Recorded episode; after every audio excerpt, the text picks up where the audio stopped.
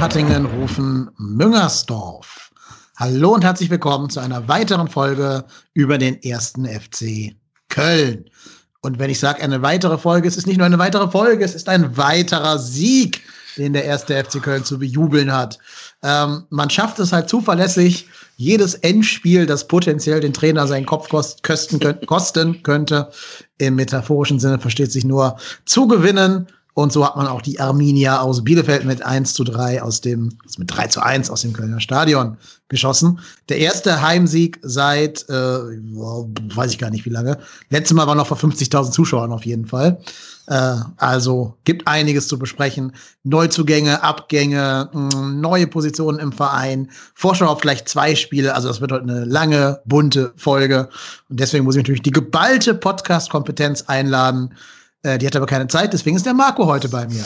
Boah, boah, habe ich jetzt Lust zu moderieren. Ey. Uh, das motiviert mich ungemein. Also ich, wie gesagt, ich äh, habe ja den Sieg gegen Bielefeld vorausgesagt, soweit ich weiß.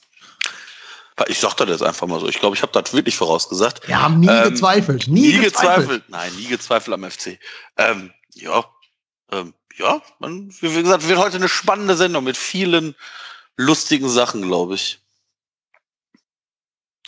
Ja, und wenn wir gerade schon vom Thema Fußballkompetenz reden, ein bisschen haben wir uns dann doch an Bord geholt, damit wir nicht hier nur wir beiden ein, miteinander Vorlieb nehmen müssen. Bei uns ist der Erik, den ihr vielleicht aus der Folge von Verzellnix rund um den ersten FC Köln kennt und auf Twitter als @hiberian2 kennt. Moin Erik, grüß dich. Ja, moin moin und Alaf. Hallo, vielen Dank für die Einladung. Ja, sehr Hi. gerne. Du merkst, du bist zuständig für den Kompetenzpart heute. Wir beiden sind nur Meinung. Ähm, Eine hohe Bühne, die ihr mir da gibt. absolut. Aber das wirst du garantiert meistern. Du hast ja, glaube ich, drei Stunden im Verzeiher nix Podcast, wo du dich in der Tiefe über den FC äh, unterhalten hast. Das würde ich jedem Hörer und jeder Hörerin, der es noch nicht gehört hat, ans Herz legen, diese Folge noch zu geben. Ich glaube, da sind einige Themen drin, die auch relativ zeitlos sind und die man jetzt nicht zwingend ähm, sofort hören muss, sondern auch in zwei Wochen noch hören kann. Also tut ihr euch mal in die, in die Merkliste rein, die Folge, und hört sie euch dann an. So, aber wir reden jetzt über die Tagesaktualität. Und da steht erstmal der schon erwähnte 3 zu 1 Sieg gegen Bielefeld. Die letzte Folge habe ich mit der Frage eröffnet, ob das 3-0 gegen Hoffenheim ein gutes Spiel gewesen sei oder ein schlechtes, weil die Werte eigentlich relativ positiv für den FC aussahen. Genau dieselbe Frage möchte ich eigentlich wieder stellen. Wir haben zwar 3-1 gewonnen, aber war das ein gutes Spiel vom FC? Also ich fange einfach mal an. Ich glaube bis zum 3-0 ja und danach nicht mehr. Also ich finde bis zum 3-0 und auch während der ersten Halbzeit waren wir die klar bessere Mannschaft, haben verdient geführt in der ersten Halbzeit, wenig zugelassen. Und das, was zugelassen wurde, war jetzt auch nicht so, dass ich jetzt sagen müsste, wow, da muss man jetzt ungemein verzittern von Bielefeld. Mm. Und dann mit dem 3-0 habe ich gesagt, so, jetzt ist hier das Ding durch, jetzt kann ich jetzt die restlichen, weiß nicht, paar 30 Minuten entspannt Fußball gucken. Aber der FC schafft es trotzdem, einen Gegner, der wieder mausetot war, bisschen so wie Schalke, wie, wie gegen Schalke, halt komplett aufzubauen. Und dann habe ich mir gedacht, so, Gott sei Dank haben wir dieses 3-0 gemacht, weil wir hätten das sonst wieder vergurkt. Erik, teilst du diese Einschätzung? Ich sehe uns jetzt nicht so total überlegen äh, in der ersten Halbzeit. Ich fand in der ersten Halbzeit, wir haben die Chancen genutzt, haben hinten kaum was zugelassen, aber es war echt so kein so berauschendes Spiel, finde ich. Also ähm, wir haben wir haben Bielefeld nicht dominiert, wir waren einfach nur ein bisschen ähm, ja eiskälter vom Tor, finde ich. Also die beiden Tore von von Wolf, die kamen auch richtig zum richtigen Zeitpunkt und deswegen ähm, mag, mag man vielleicht den Anschein haben. Ich glaube nicht, dass wir äh, drückend überlegend waren, aber wir haben souverän gespielt. Also ähm, und ja, die zweite Meinung, die teile ich total. Äh, nach dem 3-1 äh, habe ich hier schon Nachrichten bei uns in die Gruppe reingeschrieben, so Ding geht 3-3 aus, weil ich echt dachte, so hoppla, und die Bielefelder haben es ja auch gezeigt, wie einfach wie im Hinspiel ein langer Ball über die gesamte Mannschaft gespielt und dann stehen auf einmal Chiplock und oder Klos äh, vorm Tor und da wird es brennend heiß gefährlich da hinten drin. Und das da habe ich gedacht, das kann nicht sein. Ja, ich glaube sogar, es wäre gefährlich geworden, wenn Bielefeld einen zweiten Stürmer hätte, neben Klos, mhm. der halt nicht Sven Chiplock ist, weil bei aller Qualität, die er vielleicht irgendwo im Anlaufen und im, im Kilometerfretzen haben mag, das ist ja kein Stürmer, ne, Chiplock. Also da muss er als Torwart, glaube ich, nicht die ganz große Angst haben. Hatte ja diese eine gute Chance, die Horn aber auch dann gut entschärft.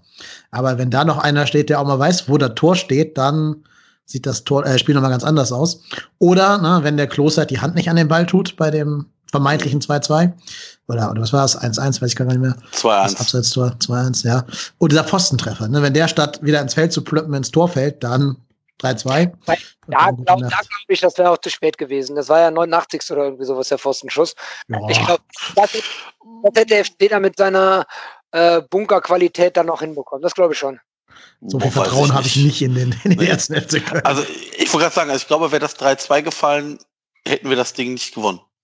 Also auch in der 89. Minute. Ich meine, Bielefeld war jetzt wirklich keine Truppe, vor der man groß Angst haben muss, aber ich glaube halt, also ich glaube, dafür sind wir doch zu anfällig für sowas. Mhm, glaube ich auch.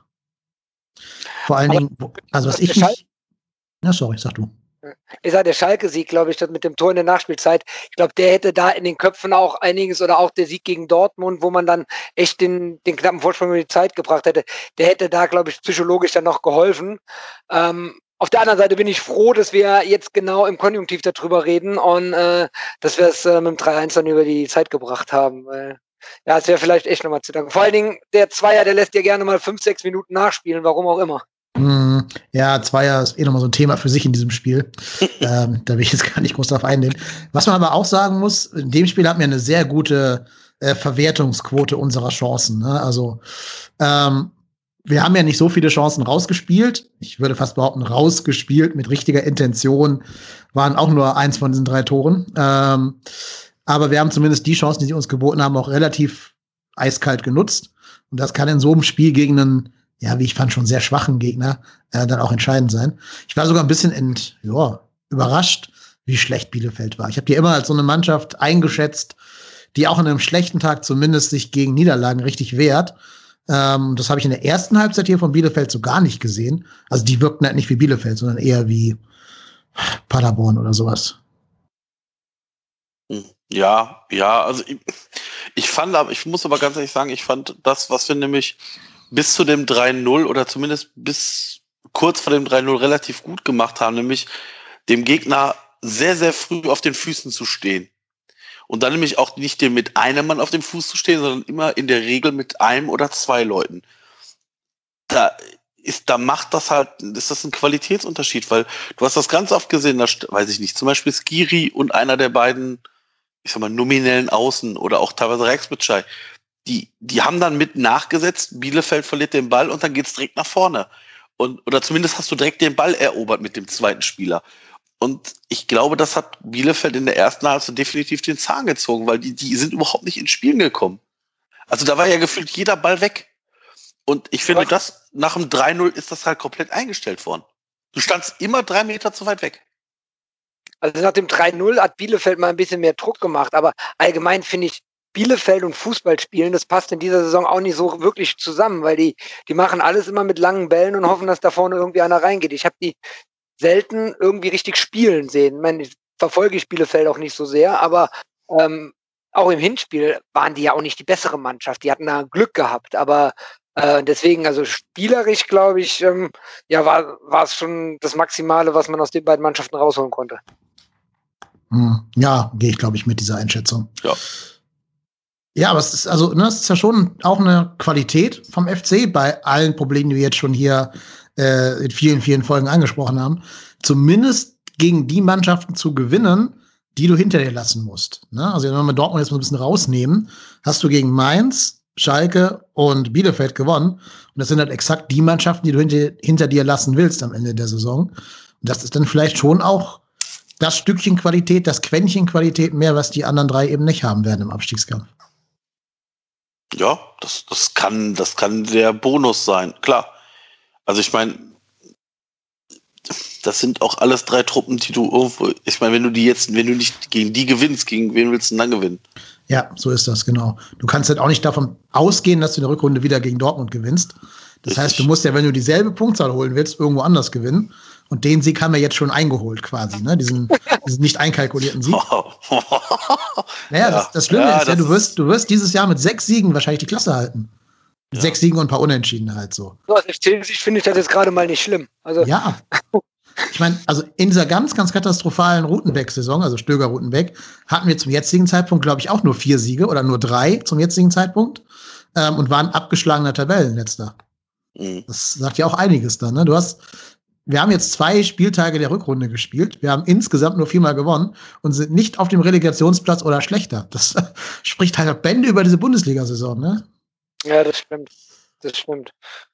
Dass, sie, dass, dass die äh, beiden Mannschaften unten drin, Schalke und Mainz, aber auch so eine katastrophale Saison spielen, ähm, damit hätte ich ja auch nicht gerechnet. Also Schalke habe ich von Anfang an ganz unten mit drin gesehen, aber so schlecht, so, also wirklich so richtig schlecht. Ich glaube, die hätten sogar in der zweiten Liga zu kämpfen. Mhm. Ja, vor allem, die verkaufen ja auch ihr ganzes Tafelsilber. Ne? Jetzt Kabak geht nach Liverpool, Mainz hat den Mateta abgegeben, ähm, dann ähm, hat Schalke ja vor der Saison auch ein paar Spieler verloren, die sie jetzt wahrscheinlich dringend bräuchten, also McKenny und so weiter. Ähm, ja, und das ist natürlich Aderlass, den, den du als so eine Mannschaft, wo es eh nicht gut lief in der, in der Corona-Rückrunde, ähm, erstmal kompensieren musst. Und dann ist halt der Plan von diesen beiden Vereinen so ein bisschen back to basics, also von Hertha ja auch, ne? Immer dieser Plan, wir machen das, was vor drei Jahren mal erfolgreich war, einfach nochmal.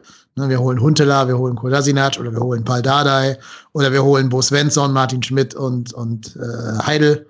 Ähm, aber scheint halt nicht immer zu funktionieren, wenn du jetzt Sachen aufgießt, die vor drei Jahren mal aktuell waren. Ja, ja. Ich wollte jetzt gerade eine schöne Überleitung machen zu einem, zu einem Spieler, der uns vielleicht verlässt, aber mach du mal, Marco. Mach mal weiter. Ja, ja, ja, ich bin, ich bin, bin voll bei dir. Ich glaube halt einfach, dass diese beiden Teams, also ich, also ich, ich, bei Mainz bin ich mir noch nicht so sicher, ob, also bei Schalke, da muss es einfach mannschaftsintern einfach gar nicht stimmen. Ja. Weil, ich sag mal so, nominell von den Spielern her, das haben wir ja auch schon zwei, dreimal gesagt in unserem Podcast, ist die Truppe nicht so schlecht, wie sie spielt. Und ich glaube halt aber auch einfach, ich meine, ich kann mich daran erinnern, dass Schalke irgendwie letztes Jahr äh, zu der Zeit heute, da waren die, waren die Dritter oder Vierter oder so. Und dann sind die so abgeschmiergelt und, und irgendwie kann das auch keiner greifen. Und die rutschen immer weiter und irgendwie denkst du so, ja, die Schalker, nee, die, die erwischt das nicht. Das ist, ich finde nicht so wie beim HSV, sondern eher so, dass du denkst, ja, okay, das erwischt die Schalke nicht. Und ich glaube, die wird das sowas von erwischen. Mhm. Ich glaube mittlerweile, dass Schalke fast nicht mehr zu retten ist. Nee, nee, nicht nur fast nicht mehr, die sind nicht mehr zu retten. Mhm. Also überleg, überleg mal, die haben jetzt, äh, was haben die, sieben oder acht Punkte, ne? Die sind, die, die sind zehn Punkte. Acht, mhm. acht. Und, und minus 34 im Torverhältnis. Ja, genau, die müssen nämlich noch ein Torverhältnis auf Bielefeld, müssen sie auch noch einen Punkt aufholen oder auf uns. Äh, Im schlimmsten Fall, das schaffen die nicht mehr. Also das, das, jetzt, Stand jetzt, wenn man das Spiel zu uns sieht, wären wir am 31. Spieltag zumindest vor Schalke. Ja. Ähm, wir müssen halt gucken, dass wir am 34. Spieltag mindestens vier Punkte vor Schalke sind, ja. um uns dieses Endspiel zu ersparen gegen die. Äh, das wäre nämlich, glaube ich, also dann brennt's, egal wie, in welcher Form, aber dann brennt's. Ähm, man muss ein bisschen aufpassen, neun Punkte klingt viel, ist aber auch nur eine englische Woche, wo alles perfekt laufen müsste hatten wir mit Markus Gistol ja auch so eine Serie, ne, letztes Jahr, wo wir auch schon dachten, wir wären alle tot. Also, ne, ich rede ja immer in Metaphern, wenn ich sage tot und es brennt und Kopf ab und so, ne? Ähm, also, da haben wir auch gedacht, wir sind schon hinüber, aber ähm, dann kam diese Gistol-Serie, wo auch keiner weiß, warum die kam und wo die hingegangen ist. Und dann haben wir auch mal eben drei Spiele am Stück gewonnen und dann sind die wieder dran. Ne? Also man muss, glaube ich, ein bisschen aufpassen, bevor man die jetzt komplett tot redet. Ja, aber, aber jetzt beim Ernst. Also ich, ich, ich habe mir äh, dieses Spiel gegen ähm, Bremen angeguckt. Ja, also ich weiß nicht. Ich habe da nichts gesehen, was mich als Schalke-Fan denken lassen würde, oh geil, die Truppe beißt. Weil ich sehe noch nicht mal, dass die beißen. Ja, die erinnern mich sehr an uns vor drei Jahren. Ein ja. Rückstand und die brechen sofort zusammen. Genau, genau. Ja. Aber andererseits, die Phase, wo die gegen uns das 1-1 gemacht hatten, konnten die schon auch Fußball spielen. Ne? Da, also hätten wir uns auch nicht beschweren können, wenn die noch das 2-1 dann gegen uns gemacht hätten. Also die haben jetzt nicht komplett das Fußballspielen verlernt. Nein, aber das ist ja bezeichnend, dass du die Chance zum 3, äh, zum, zum 2-1 hast und in der Nachspielzeit dir das 2-1 auf der Gegenseite mhm. fängst. Ja, klar. Das, genau das wäre uns nämlich auch vor drei Jahren passiert in dieser Natürlich, aber sowas so. von. Ja. Wir hätten wahrscheinlich eher noch drei Elfmeter verschossen oder so, ja, sowas. Wahrscheinlich. Dann unberechtigt. Oder, oder, oder zwei, zwei verschuldet, genau. Elfmeter verschießen. Ja. Wir haben jetzt so ein bisschen schnell über dieses Bielefeld-Spiel hinweg äh, gewischt. Gibt es da noch irgendwas, was wir aus diesem Spiel noch rausziehen müssen für uns? Ja, ich finde eine äußerst schlechte Passquote. Ich mhm. hab echt richtig Angst, wenn ich mir, wenn man, wenn man so, es gibt ja irgendwie so eine Faustformel, irgendwie so 75 Prozent ist jetzt nicht mehr Profifußball. Wenn ich mir gucke, dass der FC in der ersten Halbzeit 64 Prozent Passquote und in der zweiten Halbzeit 67 Prozent oder fürs gesamte Spiel 67 Prozent Passquote hat, da wird mir schlecht. Und das ist nicht das erste Mal, dass der FC so eine schlechte Passquote hat. Und das geht gegen andere Mannschaften definitiv nicht gut. Und da, da muss man dran arbeiten im Training. Ich finde, ich finde, Passspiel kann man trainieren. Absolut. Und ich denke, mit Duda und Meier hast du jetzt auch zwei Spieler im Zentrum, die Pässe spielen können sollten. Aber gerade Duda fand ich in dem Spiel auch nicht so gut. Ich finde, der hat sich immer sehr spät vom Ball getrennt. Der ist ja irgendwie immer in den Gegner reingedribbelt mhm. und hat den Ball dann verloren. Da habe ich mir auch gedacht, Jungs, spiel doch drei Millisekunden vorher ab. Dann ist das wahrscheinlich Weltklasse. Aber so hast du halt immer den Ball verloren. Und damit geht ja auch die Passquote dann nach unten, wenn du da jeden Ball eben immer verlierst. Aber ja, das sehe ich ganz genauso wie du. Da muss, aber jetzt schon seit, seit Monaten muss daran gearbeitet werden. Ich weiß nicht, ja. ob die es nicht tun oder nicht umsetzen, keine Ahnung.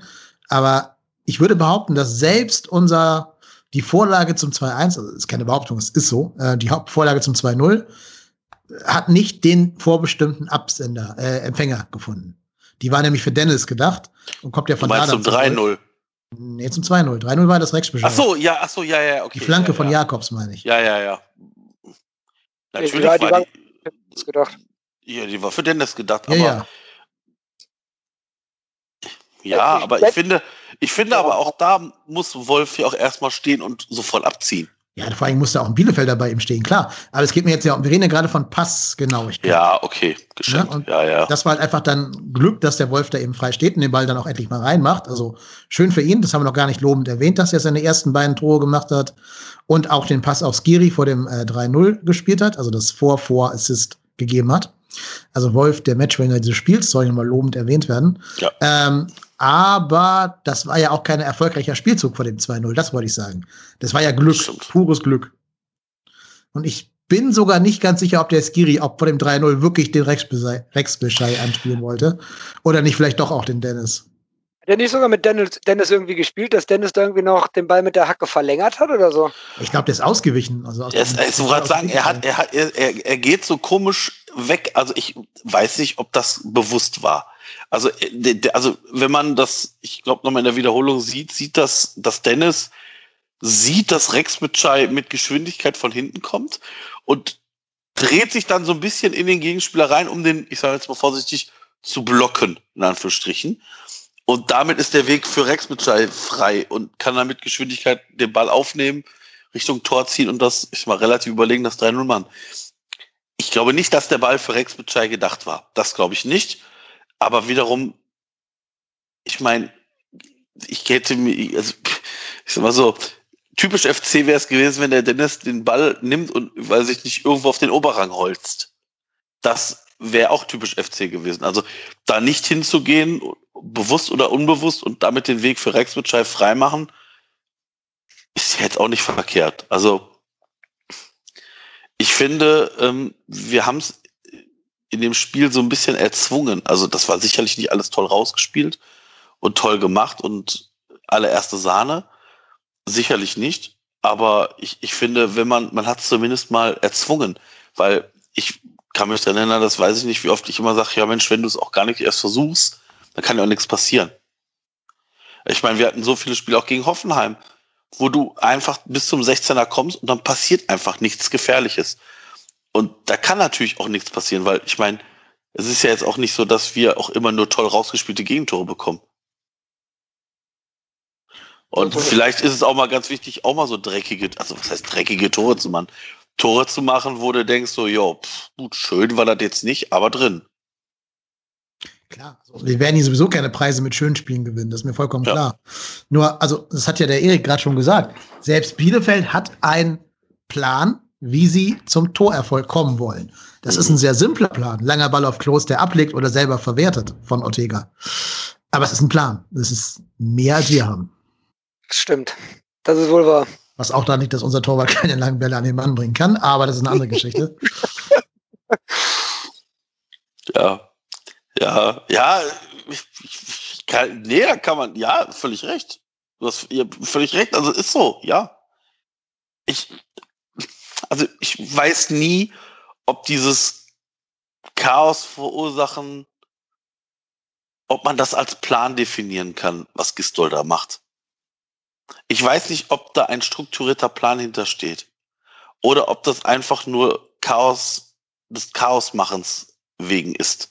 Also, also ich, ich, ich weiß da, nicht.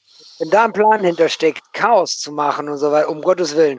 Bitte lasst das irgendwie Zufallsprodukte sein, weil die die Pläne nicht umsetzen können, die Gistol denen mitgibt. Aber Plan, Chaos machen, das ist ja, das ist überhaupt gar keine Grundlage da mehr für, für, für ein Bundesligaspiel. Also da, da, dann fehlt der, dann, dann wundert mich die Passquote auch nicht, wenn ich ehrlich bin. Also, mhm. dann, dann ist der einzige Plan, den die haben, viel laufen. Das funktioniert diese Saison erstaunlich gut, muss ich sagen. Hätte ich nicht mitgerechnet nach der, vor allen Dingen nach der Rückrunde letzte Saison. Aber ähm, ansonsten, wenn, wenn, wenn, wenn der Plan ist, Chaos machen und den Gegner zu verwirren, ja, dann äh, wird es aber nochmal eng auf Schalke. Ja. Ja, also ich, ich sehe da, ich seh da keinen durchdachten Spielplan. Das sehe ich nicht. Aber das sehe ich aber auch so ein bisschen äh, äh, an der Kompetenz unserer, unserer Mannschaft. Also wenn ich mir angucke, äh, bei dem System unter Gistol musst du über die Flügel schnelle Spieler kommen. Und zwar nicht mit einem rechten Verteidiger namens Wolf, sondern am besten aus dem Mittelfeld heraus. Und da haben wir leider Gottes einfach Baustellen. Da funktioniert es nicht. Ähm, und, und, und dann, ähm, äh, äh, ja, dann, dann hast du halt keinen Plan, ne? weil, weil das System über die, über die gute, qualitativ hochwertige Außenstürmer äh, nicht, nicht machbar ist beim FC. Und äh, ja, das zweite System, was äh, der FC ja dann hat, ist äh, mit Mann und Maus hinten rein und so früh es geht, äh, oder nicht so früh es geht, aber so, so hart es geht, verteidigen. Hm. Ja, ich meine, es scheint ja zu reichen, um sich zumindest realistische Chancen auf Platz 16 bis 15 zu machen. Aber natürlich auch nur, weil wir, wie wir gerade schon rausgearbeitet haben, diese Bundesliga die Saison einfach super, super schwach ist. Ne? Ich behaupte, in jedem anderen Jahr wärst du mit der Punktausbeute schon wieder letzter. Und die anderen wären schon bei 20 Punkten irgendwo. Ähm, und du musst schon wieder gucken, dass du das aufholst. Also, ja, ähm, da wird natürlich jetzt kurzfristig nichts passieren. Aber ein bisschen was ist ja passiert auf dem Transfermarkt. Wir haben ja tatsächlich einen Stürmer und einen Mittelfeldspieler geholt. Und wir können ja zumindest Emmanuel Dennis jetzt schon mal nach äh, 80 Minuten grob um und zu ein bisschen einschätzen. Wie hat euch denn das Debüt von unserem neuen äh, Wunderstürmer aus Brügge gefallen? Also, ich fange jetzt einfach mal an. Ich fand es äh, gut. Er hat zwar natürlich, man hat gesehen, dass er noch nicht so in der Mannschaft drin ist. Ähm, da fehlen noch so ein paar Automatismen. Aber was er gut hinbekommen hat, er hat eine gute Laufleistung gezeigt, finde ich. Ich war, ich glaube, irgendwas so um und bei 10 Kilometer ist er in dem ganzen Spiel gelaufen. Er hat äh, für Bewegung gesorgt. Er hat ähm, entweder einen Mann auf sich gezogen oder, oder äh, Räume gesucht. Und am Ende in der zweiten Halbzeit war es sogar auch ein, zwei Mal, dass er was ich für ein total legitim finde, versucht hat, einen Abschluss zu suchen, was dann leider nicht geklappt hat. Und für ein erstes Spiel nach einer Woche in einer neuen Mannschaft, in einer neuen Liga, muss ich sagen, fand ich ganz gut und macht mich, stimmt mich positiv auf den Rest der Saison. Ja, das äh, würde ich ähnlich sehen. Ähm, die Automatismen, dass die, also ich sag mal so, wenn, wenn jetzt Automatismen da wären, mit einem Spieler, der zwei Trainingseinheiten mit dieser Truppe gemacht hat, dann wäre das eine Bankrotterklärung für alle Stürmer, die wir jetzt aktuell noch fit im Kader haben. Also, wenn der die Automatismen hätte, mit wie jemand, der zwei Jahre mit einer Mannschaft spielt, dann hat das auch, das ist auch eine Qualitätsfrage, aber das, das glaube ich, also es geht halt auch gar nicht. Wie soll das funktionieren? Der weiß ja, also ich meine, das sind ja irgendwie vielleicht doch ein, ich sag mal, vor, vorsichtig gesagt, äh, Laufwege, die irgendwie geübt worden sind. Und woher soll der die kennen? Also selbst wenn du da, selbst wenn du genau die Laufwege einmal trainierst, in, in zwei Trainingseinheiten, ja, dann sind die ja nicht automatisch im Kopf drin. Und Training ist ja auch immer was anderes als das Spiel. Also ich fand das okay. Also lässt ein bisschen Luft nach oben, aber wie gesagt, dass der jetzt nicht im ersten Spiel sieben Tore schießt, das war mir eigentlich klar. Dann hättest du die Wette gewonnen.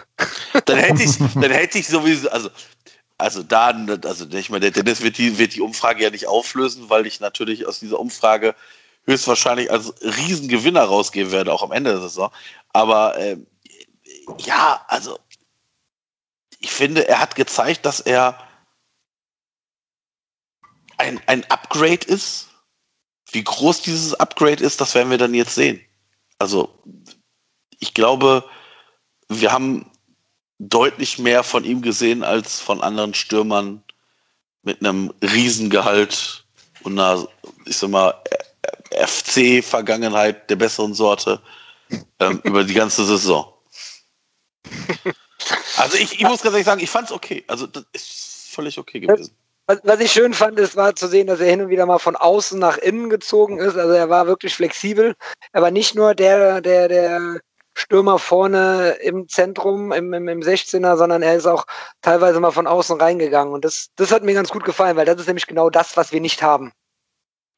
Ja, ja glaube ich auch. Ähm, da müsste man vielleicht nochmal drüber nachdenken, ob man nicht auch überlegt, irgendwann mal Limnios nochmal eine Chance zu geben als Pendant zu Dennis auf der anderen Seite, weil die ja beide dieses von außen nach innen ziehen ganz gut beherrschen. Das wäre dann nochmal ein spannender Ansatz, vielleicht sogar schon im Pokal gegen den Zweitligisten, um das mal zu, zu checken. Äh, aber ich denke auch erst alleine schon, was so Dynamik und Schnelligkeit angeht, ähm, ein anderer Spielertyp als Modest und Anderson das sind. Ne? Das alleine ist schon ähm, ein Zeichen für eine gute Variabilität, die man da vorne jetzt aufstellen kann.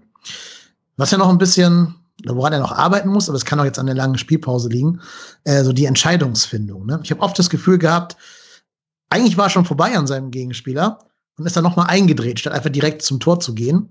Äh, da gab es so zwei, drei Szenen, wo das eben der Fall war. Und das äh, habe ich, da habe ich mir schon gedacht, so, ja, vielleicht ist das die mangelnde Spielpraxis, aber da sehe ich noch ein Feld, wo man mit ihm arbeiten muss, dass er da ein bisschen mehr Straightness reinkriegt. Ja, das stimmt. Ja, aber ganz ehrlich, ich kann mich an eine Szene, ich glaube, ich weiß gar nicht, ob es in der ersten oder in der zweiten Halbzeit war. Nee, es muss in der zweiten Halbzeit gewesen sein.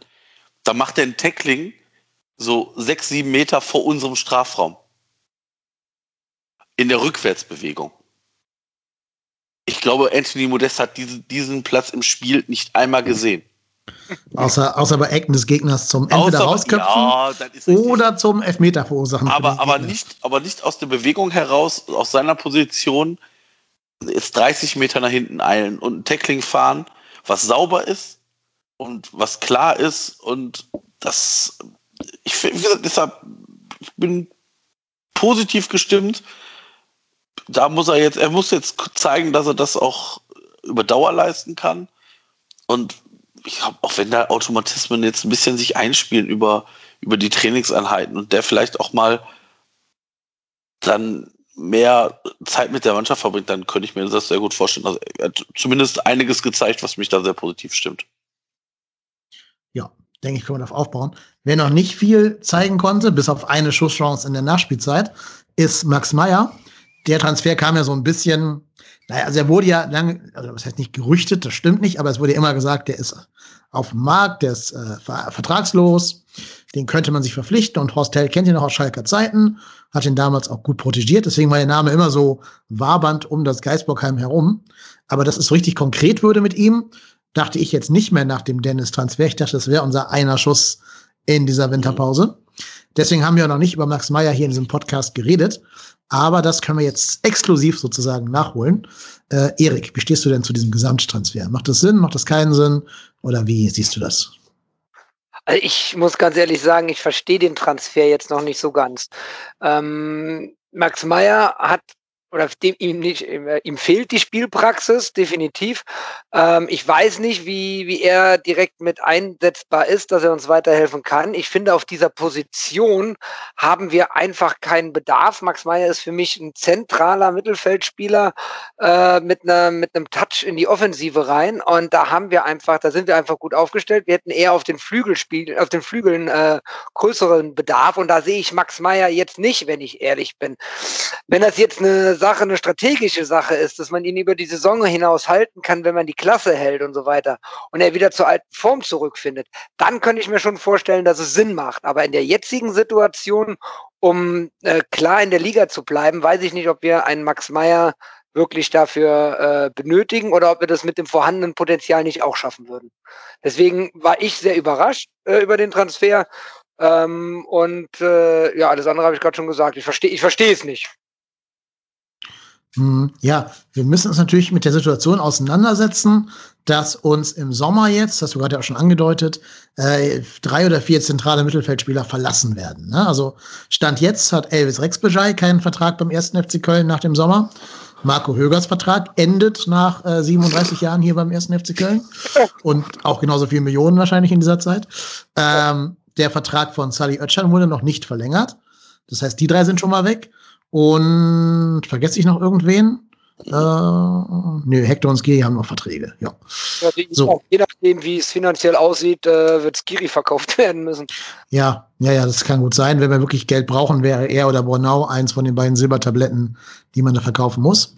Ähm, deswegen, ne, also wenn dieser Meier-Transfer so perspektivisch gedacht ist, nach dem Motto, wenn wir die Klasse halten, hat er uns zugesagt, dann hier zu bleiben, zu bezahlbaren Konditionen dann macht es ja schon Sinn, den Spieler schon ein halbes Jahr vorher einzubauen in das, in die Mannschaft, in die Abläufe, ja, vielleicht auch in das System des Trainers, der dann noch Trainer sein wird nächstes Jahr, weiß ich nicht. Ähm, macht dann schon Sinn oder ergibt dann schon Sinn, aber du hast schon recht, jetzt im Moment brauchen wir ihn eigentlich nicht. Vor allem, weil er natürlich jetzt auch wieder auf Kosten der Spielzeit von Sally Oetschan gehen wird, den man ja auch ein bisschen davon überzeugen sollte, beim Geistbock beim Geisbockheim zu bleiben, am Geisbockheim, äh, weil der kann im Sommer ja auch ablösefrei wechseln. Und es wäre schon schade, finde ich, ein Talent aus der eigenen Jugend ablösefrei zu verlieren, gerade auch, weil ich nicht finde, dass Ötcher einen schlechten Job macht. Er ist halt kein Sechser. Das merkst du in jeder Faser seines Körpers, dass Gistol ihn so ein bisschen positionsfalsch einsetzt. Aber ich glaube, das, was Max Meyer positionstechnisch spielt, das könnte auch Sadi Özcan genauso gut spielen. Und der ist halt schon da, ist Kölner Jung. Also hätte ich jetzt spontan charmanter gefunden, einfach Sully einen nach vorne zu ziehen. Ja, ähm, ja, ja. ja also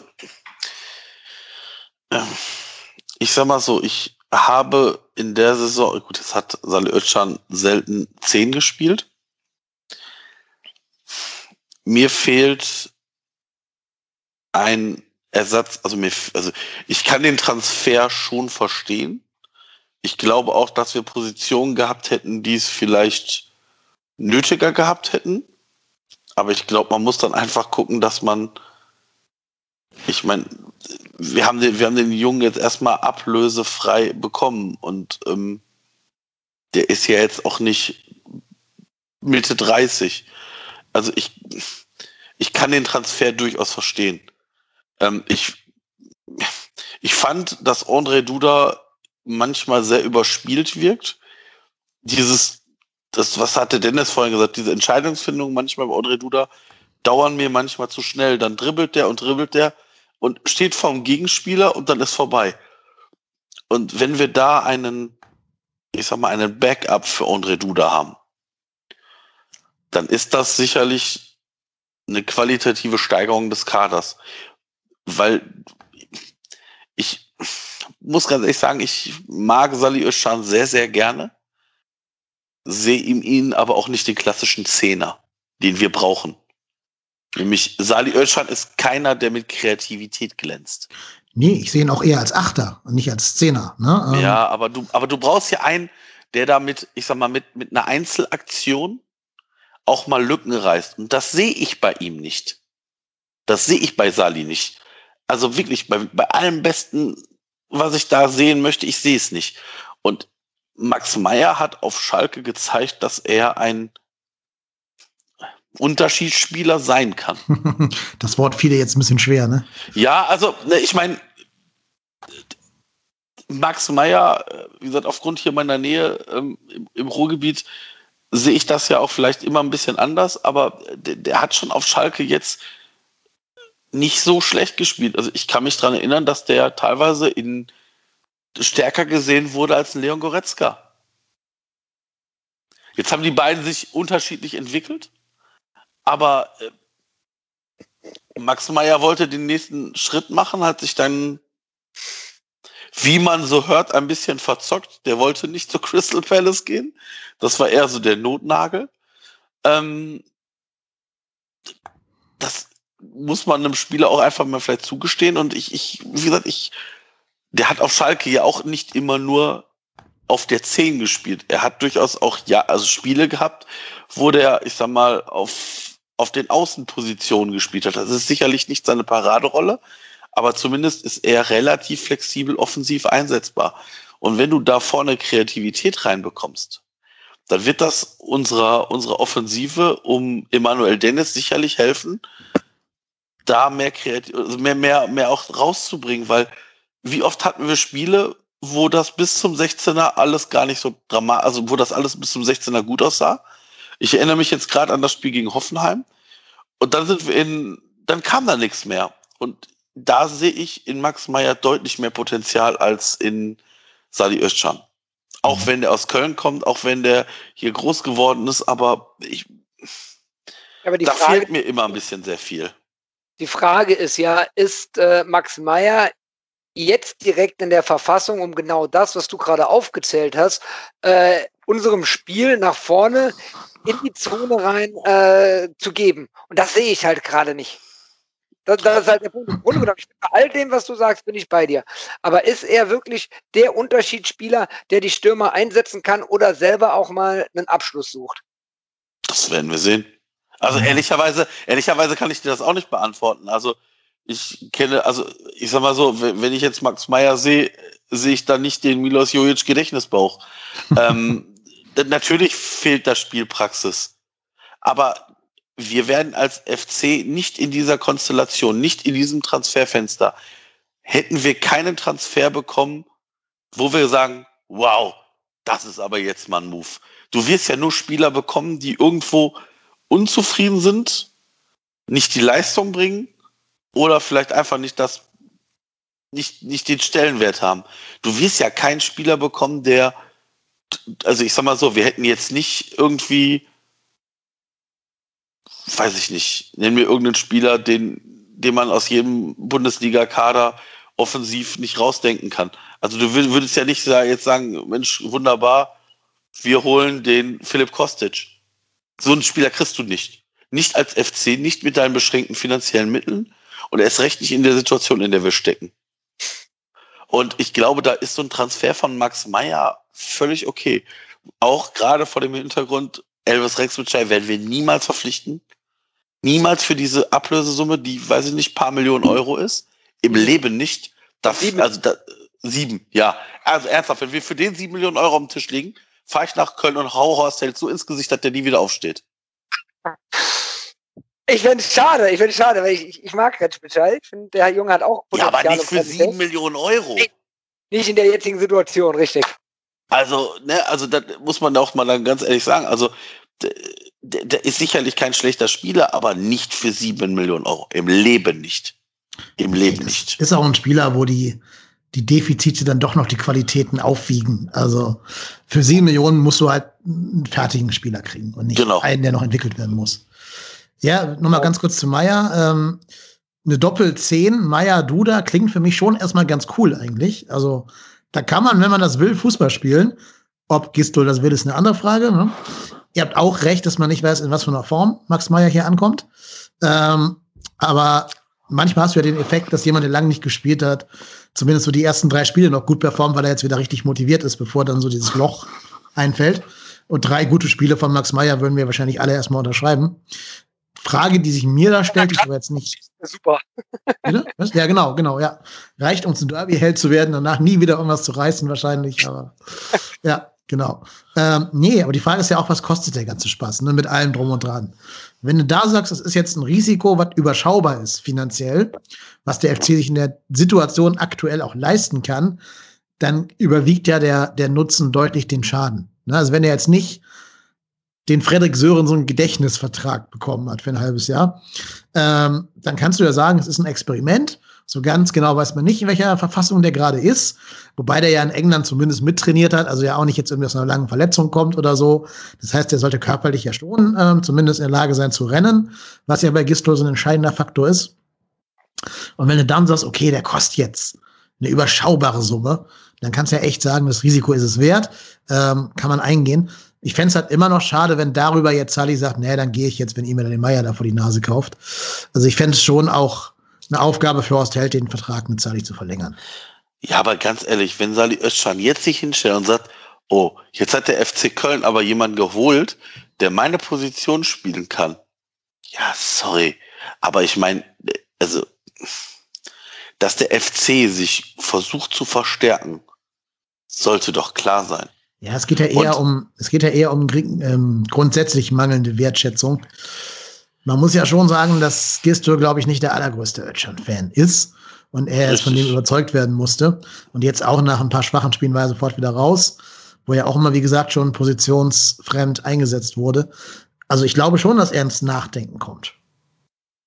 Ja, ja, also ich, man muss aber auch ein bisschen die, die Vereinsseite sehen. Ne? Wenn, wenn, wenn das Experiment mit Maya jetzt gut geht und ähm, man ihn über die Saison hinaus verpflichten kann, glaube ich einfach, dass der Wiederverkaufswert von einem Max Meyer deutlich höher sein wird, ja. als der von einem äh, Sally Oetschern jemals sein wird.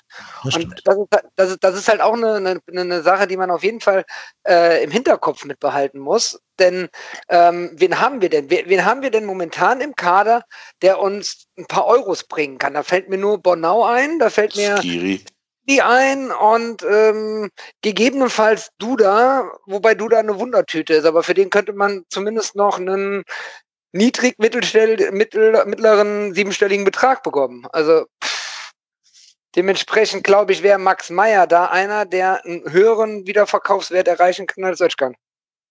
Das stimmt. Das, äh, da hast du vollkommen recht. Das habe ich noch gar nicht richtig drüber nachgedacht.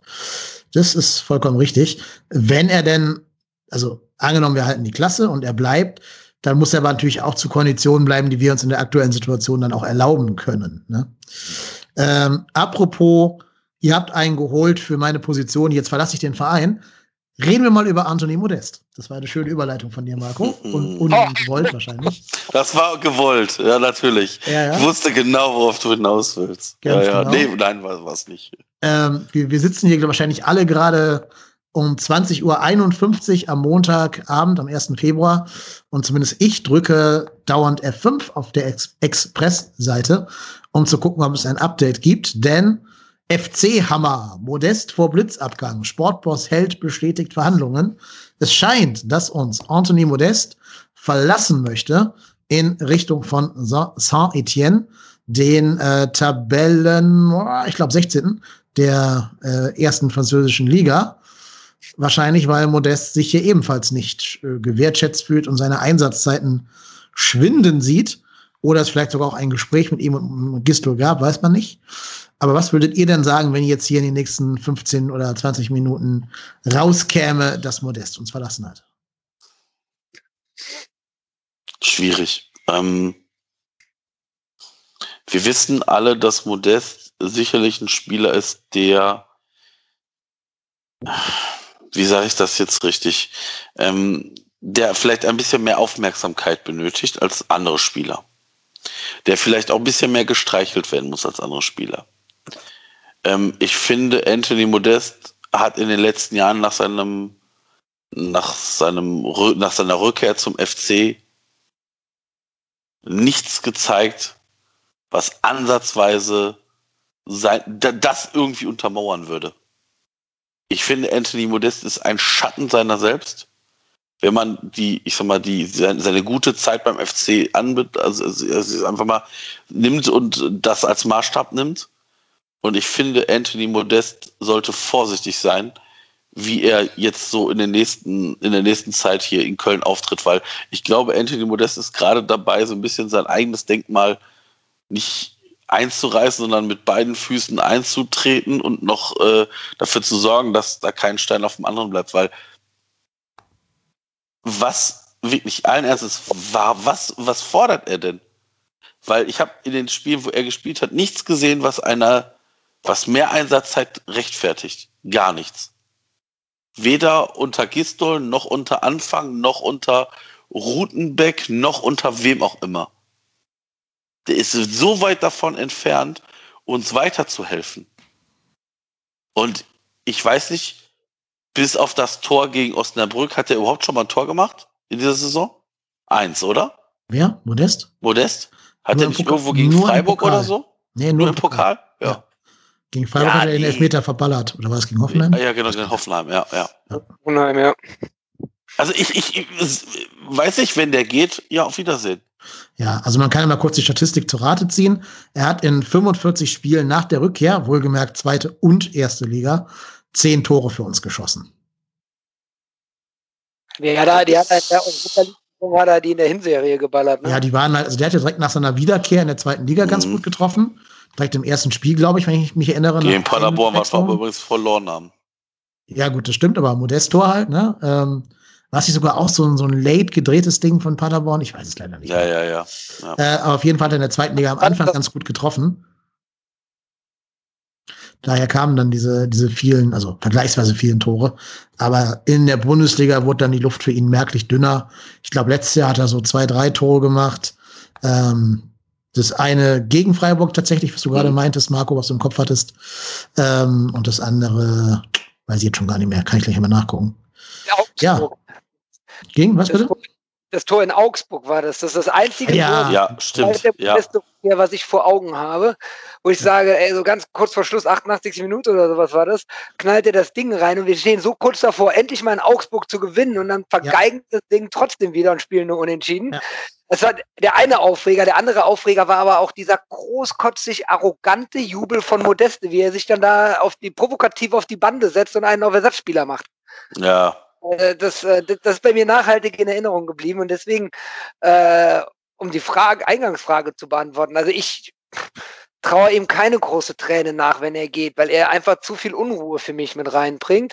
Er hat eine grandiose Vergangenheit beim FC, da bin ich unendlich dankbar für. Er war maßgeblich daran beteiligt, dass wir nach 25 Jahren wieder in die Europa League gekommen sind und hat sich da aber dann auch gebührend auf dem Feld feiern lassen, indem er sich da über die Menge hat heben und tragen lassen. Und ähm, ja, das hätte es dann auch sein sollen, weil dann wäre er, glaube ich, un, äh, unsterblich gewesen beim FC. Dann wäre er nah an einem Poldi-Status gekommen. So hat er sich wirklich wieder, wie Marco eben gesagt hat, relativ viel wieder selber kaputt gemacht. Ich habe gerade noch nachgeschaut. Vier Tore waren es letzte Saison in der Bundesliga. Wir haben schon erwähnt, gegen Freiburg und gegen Augsburg, aber auch noch eins gegen Fortuna Düsseldorf bei diesem 2-2 nach 2-0 und gegen Red Bull Leipzig zum 2-4. Mhm. Ja. Ja, also der Erik hat das schon richtig gesagt. Er bringt einfach auch wahnsinnig viel Unruhe in, in, in dieses Konstrukt und dann sitzt er da beleidigt auf der Tribüne und schmollt und dann, wie du schon siehst, ganz ehrlich, wenn ich schon sehe, wie der sich warm macht, ne, schwillt mir der Kamm. Ich denke mir dann immer so, Alter, wenn das der Trainer sieht, warum soll der dich einwechseln? Mhm. Ja. Ja, also, also- da fand ich, da fand ich die Körpersprache von Dennis auf Anhieb auch viel besser. Ja, und also Modest ist sicherlich ein Stürmer, der Qualität hat, aber ich weiß nicht, ob das für Bundesliga noch reicht. Ich, Ja. dafür fehlt mir die, die Schnelligkeit, die er mal vor zwei Jahren hatte. Und man muss ja auch sagen, diese Saison, als wir in die Europa League eingezogen sind, mit seinen, weiß ich nicht, paar 20 Toren, das war seine erste gute Bundesliga-Saison. Und ja. sowieso seine er ja, aber davor hatte der irgendwie um die zehn Tore in dem Jahr, in dem Vorjahr bei uns gemacht. Und davor, bei Hoffenheim war das jetzt auch nur so eine einigermaßen okaye Halbserie. Und dann war der in England, da hat er auch nichts gerissen. Und dann hat er ein Jahr, irgendwie 80 Jahre davor in Frankreich mal einigermaßen gut gespielt. Also das ist ja jetzt nicht so, dass der jetzt 35 erfolgreiche Fußballjahre hätte. Das heißt, der hat, der lebt eigentlich bei uns von einem guten Jahr. Und das Ja. ist halt, ist halt einfach zu wenig. Also, ich meine, wenn wir die Klasse halten wollen, dann müssen wir halt jetzt gut sein und nicht vor zwei Jahren gut sein. Ja, vor allen Dingen, damals war natürlich auch alles auf ihn zugeschnitten, ne, in dieser Stürmer-Saison. Da haben ja wirklich alle bis hin zu Osako ihm zugearbeitet. Das kam ihm natürlich schon sehr zugute. Und das tut Gistol nicht. Also Gistol würde, glaube ich, nie sein Spiel auf einen Spieler zuschneiden. Da geht es ja doch mehr um das Kollektiv, die alle irgendwie anrennen und anpressen müssen. Ähm, und ich glaube, er schneidet auch deswegen nichts zu, weil das würde ja irgendeine Form von Offensivplan sein. Und das Offensivpläne macht Markus Gistol ja anscheinend nicht. Ähm, ja, also insgesamt mal Gesamtbilanz von Herrn Modest. In der ersten Bundesliga hat er in, drei, äh, in 158 Spielen 63 Tore und 13 Assists gesammelt. Ähm, in der Liga A in 130 Spielen hat er 31 Tore erzielt. Jo, aber ich würde auch ihm keine Steine in den Weg legen, wenn er denn nach Saint-Etienne will. Erstens denke ich, er hat einen Spieler, der jetzt am letzten Tag des Transferfensters weg will, den brauchst du auch nicht halten. Also gerade, wie ihr gerade auch schon gesagt habt, wie du, Marco, schon gesagt hast, ähm, ist ja ein Modest auch nicht jemand, der, wenn er da bleibt, jetzt sich ruhig auf die Bank setzt und so den Simon Terodde macht, der noch zumindest anfeuert und die Mannschaft in der Kabine unterstützt, sondern der rennt dann ja rum mit so einem Gesicht wie sieben Tage Regenwetter ähm, und verbreitet wahrscheinlich auch schlechte Stimmung, kann mir zumindest so vorstellen. Gerade auch mit dieser Körpersprache, die ja schon sehr, sehr aufreizend lässig ist. Da würde ich dann lieber auch sagen, ähm, dann lieber sagen, hier San Etienne bezahlt mal für ein halbes Jahr seinen Verein, äh, sein, sein Gehalt er hat ja nur noch irgendwie sieben Jahre Vertrag bei uns oder so. Da ist vielleicht ein halbes Jahr weniger in der Bilanz ganz gut, was das Gehalt angeht. Wobei ich uns für so dumm halt, dass wir auch noch ein paar Prozent davon bezahlen werden von diesem Gehalt. Natürlich, natürlich. Das, was der, der, der, der muss doch, als er zurück zum FC gekommen ist, einen China-ähnlichen Vertrag unterschrieben haben. Und deswegen glaube ich schon, dass du hier jetzt wirklich auch äh, äh, wahrscheinlich schon was drauflegst. Ja, also da gehe ich fest von aus, dass wir da nicht mit einer positiven Null aus der, aus der Nummer rausgehen werden. Ähm, plus, was natürlich auch hinzukommt, du hast ja gerade gesagt, Marco, dass er ein bisschen gucken muss, wie er hier Köln verlässt. Der hat ja noch fünf Jahre Anschlussvertrag hier als Offensivtrainer bei uns. Ne? Also es sollte ihm schon daran gelegen sein, ähm, hier nicht jede Erde zu verbrennen, die er hinterlässt. Ja, ja, das, das meine ich damit. Also ne, ich meine, wenn Modest jetzt sich hier wie so eine beleidigte Leberwurst hinstellt, dann kann das auch, ich sag mal, nachträglich sich negativ daraus auswirken, was dann nachher sein Wirkungskreis hier ist. Und ich, wie gesagt, ich, es ist ja jetzt nicht so, dass ich Modest alles Schlechte der Welt wünsche, aber ich sehe einfach nicht, wie er uns aktuell helfen will.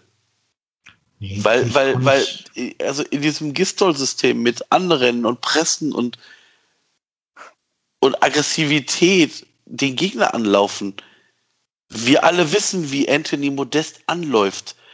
Und das schon, und, und, und wie gesagt, nochmal, das ist jetzt halt drei Jahre her, ne?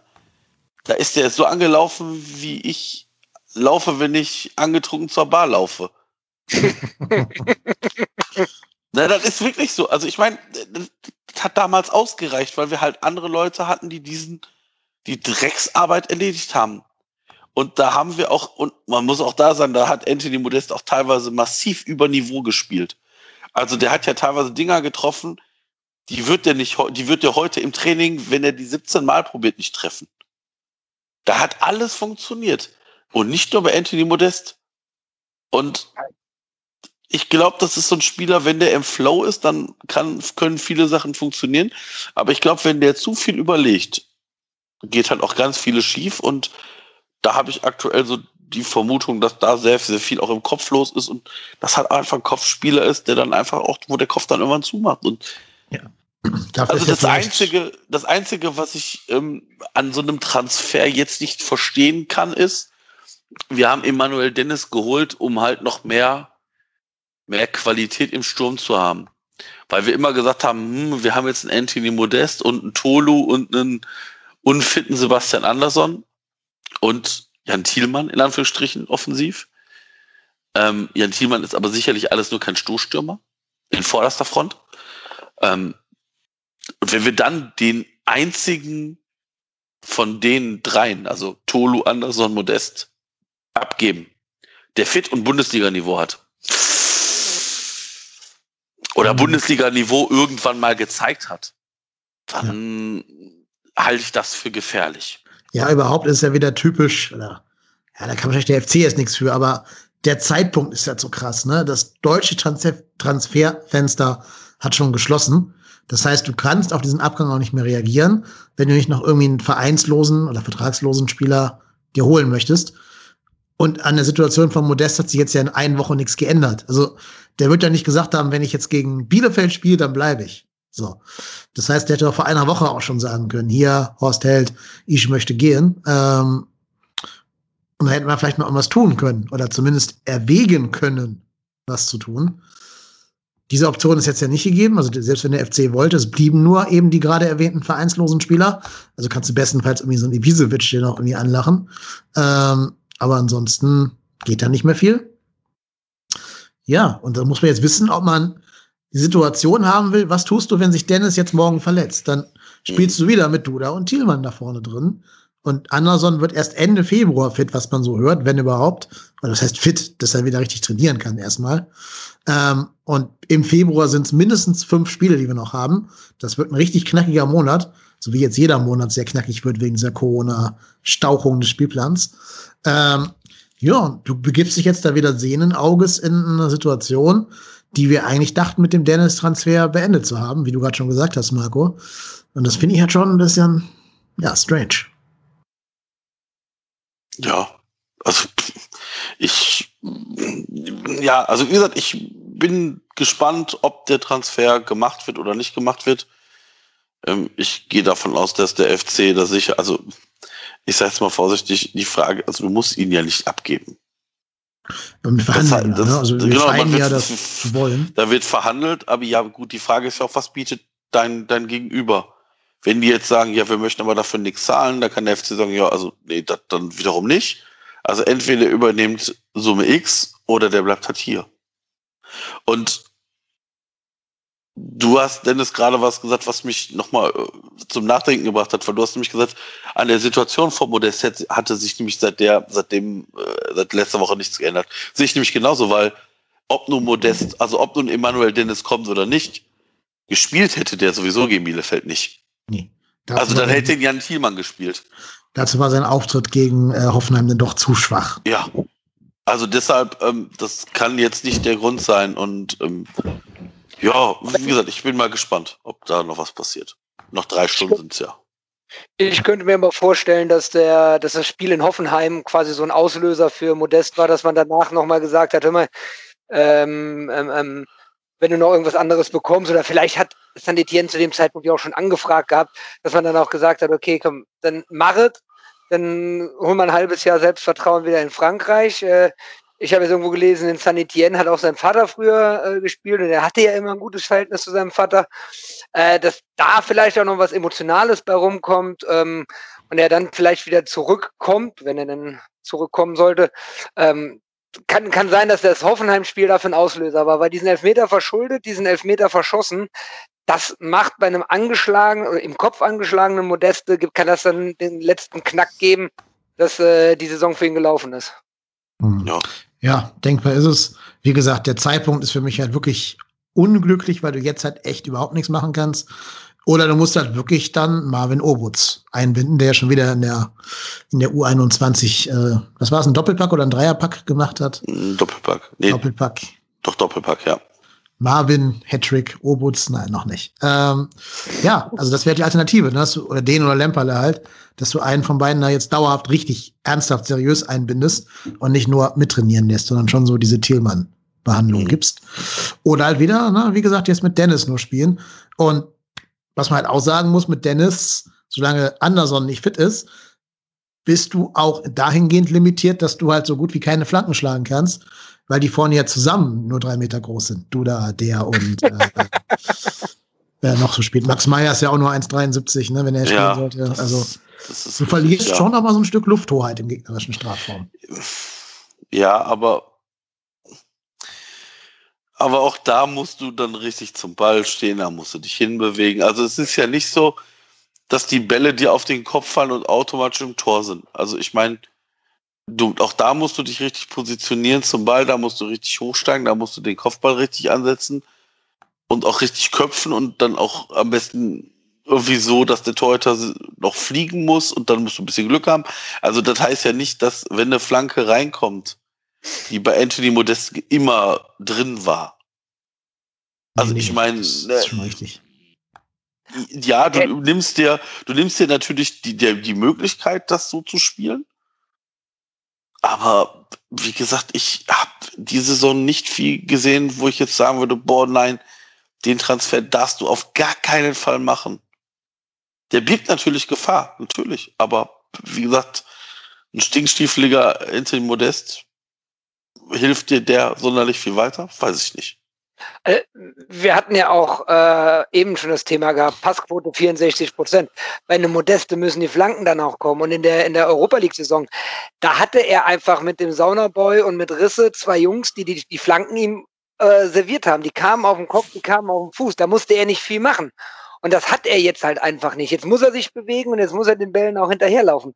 Und das ist dann nicht sein Spiel.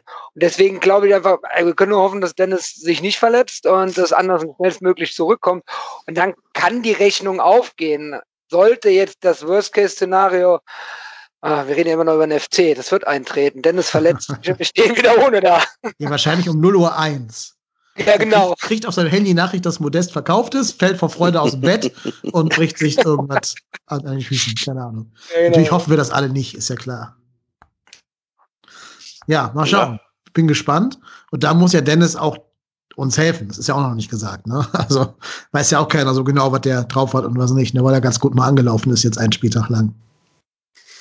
Ja, ist schwierig. Also aber ich glaube, vor der Saison waren viele Vereine an ihm interessiert. Äh, so ein Marktwert von 11 Millionen Euro vor Saisonbeginn, der kommt ja auch nicht von ungefähr.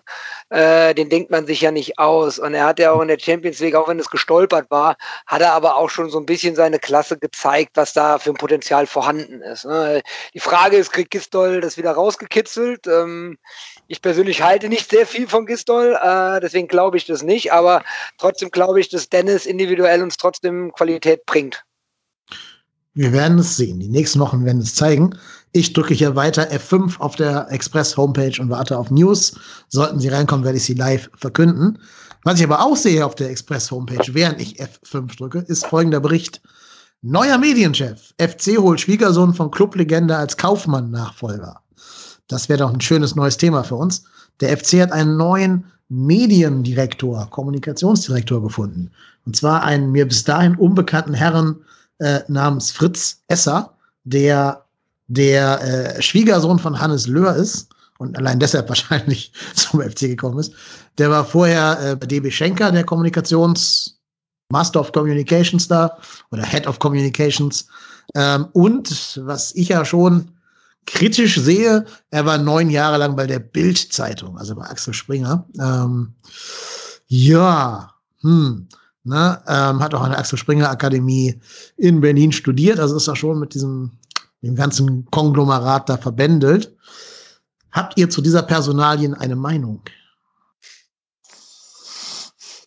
Marco, du darfst. ich enthalte mich meiner Meinung. Ja, ich, ich ähm, Allein bei dem, was du gerade aufgezählt hast, Dennis, passt es für mich so ein bisschen äh, in, in das Bild von, von Horst Held mit seinem eigenen Netzwerk. Da hat er irgendwo noch die Nummer von Löhr gefunden und hat dann da irgendwie was gemacht und dann, ach, der hat da noch einen Schwiegersohn, den können wir mal fragen. Der hat einfach sein eigenes Netzwerk und zaubert da irgendwas aus dem Hut. Ich habe jetzt gerade das Bild auch vor mir, der ist auch nicht, nicht so wirklich alt, dieser Medienchef, oder? Hat er sich nur gut gehalten? 1982 geboren, also 38 ja, ist er. Ja, also ähm, ja, das ist dann halt auch noch einer von, von, der, von der jungen Riege, die finanziell auch günstiger sind als irgendwelche erfahrenen Hasen. Gerade in dem Medienbereich, glaube ich, ähm, musst du ja auch, auch, auch äh, mittlerweile richtig gewieft sein und ähm, Erfahrung kostet. Und deswegen kann ich mir vorstellen, dass damit auch, dass, dass man da auch eine günstigere Variante jetzt eingefahren hat ja, ich meine, hätte man auch direkt sagen können, dass Jürgen, Jürgen Hohmeier, der es ja jetzt äh, interimsweise macht, das einfach komplett macht. Aber naja, was mir aber von einem Hörer, liebe Grüße an meine anonyme Quelle, zugespielt wurde, sind, sind zwei Tweets von besagtem Fritz Esser. Die sind schon ein bisschen älter, die sind schon fünf Jahre alt, muss man dazu sagen, oder, oder viereinhalb Jahre. Aber die möchte ich hier an dieser Stelle schon mal vorlesen, weil ich finde, jede Hörerin, jeder Hörer unseres Podcastes sollte das wissen, um sich selbst ein Bild machen zu können. Der erste Tweet ist aus dem äh, September 19, äh, 2016 Und zwar schreibt da der, der Account von Bild 1. FC Köln. Das Spiel wird 15 Minuten später angepfiffen. Grund Leipzig-Bus äh, wurde von Stadion, vor Stadion von FC-Fans blockiert und an Einfahrt ins Stadion gehindert. Also, es, äh, kann ich mich erinnern, das war damals im Spiel gegen mhm. Red Bull, wo da ein bisschen, äh, sagen wir mal, Protest gegen die Red Bull-Mentalität kundgetan wurde. So, und unter diesem Tweet von der Bild-Zeitung hat Fritz Esser mit seinem Privataccount was gepostet. Und zwar folgendes, ich zitiere jetzt nur, Zitat Fritz Esser. Wieder einmal blamieren Schwachmaten in FC-Trikots den ganzen Verein. Da kann man sagen, okay, vielleicht meint er nur die, die da Krawall gemacht haben und Steine auf Busse werfen. Das kann man vielleicht noch so ein bisschen äh, relativieren. Gerade weil ich auch finde, dass äh, Steine auf Busse werfen natürlich keine FC-Fans sind. Also da muss ich mich schon auch von distanzieren. Aber es gibt noch einen zweiten Tweet von ihm. Äh, und der ist aus dem Jahr 2012. Also muss man auch dazu sagen, schon neun Jahre alt oder achteinhalb. Aber trotzdem, Zitat Fritz Esser wieder. Kölner Chaoten zeigen wieder, warum der FC in der Beliebtheit viertklassig ist. Zeit für Hashtag Wir sind Pezzoni, at Hans Sapai, Fragezeichen. Mit einem Artikel zu einem Bildsport-Artikel, also einem Link zu einem Bildsport-Artikel. Das sind schon Aussagen, die ich jetzt nicht von jemandem erwartet hätte, der dann später FC-Mediendirektor werden soll. Und wir wissen ja alle, das Internet vergisst nicht. Also wenn du einmal so ein, so ein Driss in das Internet raushaust, dann wird es halt neun Jahre später wieder ausgebuddelt. Ähm, also ich sage es mal jetzt aus meiner Sicht komplett ungefiltert und ohne mir jetzt Gedanken drüber gemacht zu haben, großartig. Ich habe dieses Leak auch erst vor ein paar Stunden bekommen. Ähm, also ich erwarte mindestens eine Entschuldigung von ihm. Ich erwarte mit, nee, eine Entschuldigung noch nicht mal, das stimmt nicht, aber eine Einordnung. Ich will, dass er zu diesen Tweets befragt wird von irgendeinem seriösen Medium oder auch nicht seriösen Medium, ist mir egal, von irgendwem, auf öffentlich, auf der nächsten Pressekonferenz, wo er vorsitzen wird, und dass er dazu zumindest eine Einordnung geben soll. Er kann ja sagen, okay, das ist neun Jahre her, ähm, seitdem ist das und das passiert, der Verein hat das und das gemacht, weswegen ich finde, dass er äh, in meinem Ansehen gestiegen ist oder irgendwas in der Art. Ja, aber das sind schon Aussagen, die dich normalerweise disqualifizieren, um den Verein nach außen kommunikativ zu vertreten, oder? Wie seht ihr das? Ich weiß nicht. Letzten Endes ist es doch in jedem Beruf das Gleiche. Du spielst doch einfach nur irgendeine Rolle, äh, mit der du erfolgreich sein willst. Und bei der Bild ist es doch so, du einfach nur mit, mit, mit, mit, wirklich ähm, provokanten und aggressiven äh, Äußerungen ähm, schaffst du Medieninteresse. Und äh, das ist ja den ihr Konzept, das dahinter steckt. Deswegen glaube ich einfach, das war seiner damaligen Rolle geschuldet. Ähm, ja, da darf ich kurz dazwischen grätschen. Erik, da habe ich kurz dazwischen grätschen. Wollen wir jemanden, der dieses Spiel mitspielt, dieses Rollenspiel und dann eben auch die Bildrolle für sich selber einnimmt? Oder jemand, schon lieber jemanden, der Rückgrat hat und sagt, mach den Scheiß ohne mich, dann bleibe ich halt beim, was weiß ich, Sylter Landblatt ähm, und gehe nicht zur Bild, aber dafür bleibe ich halt moralisch.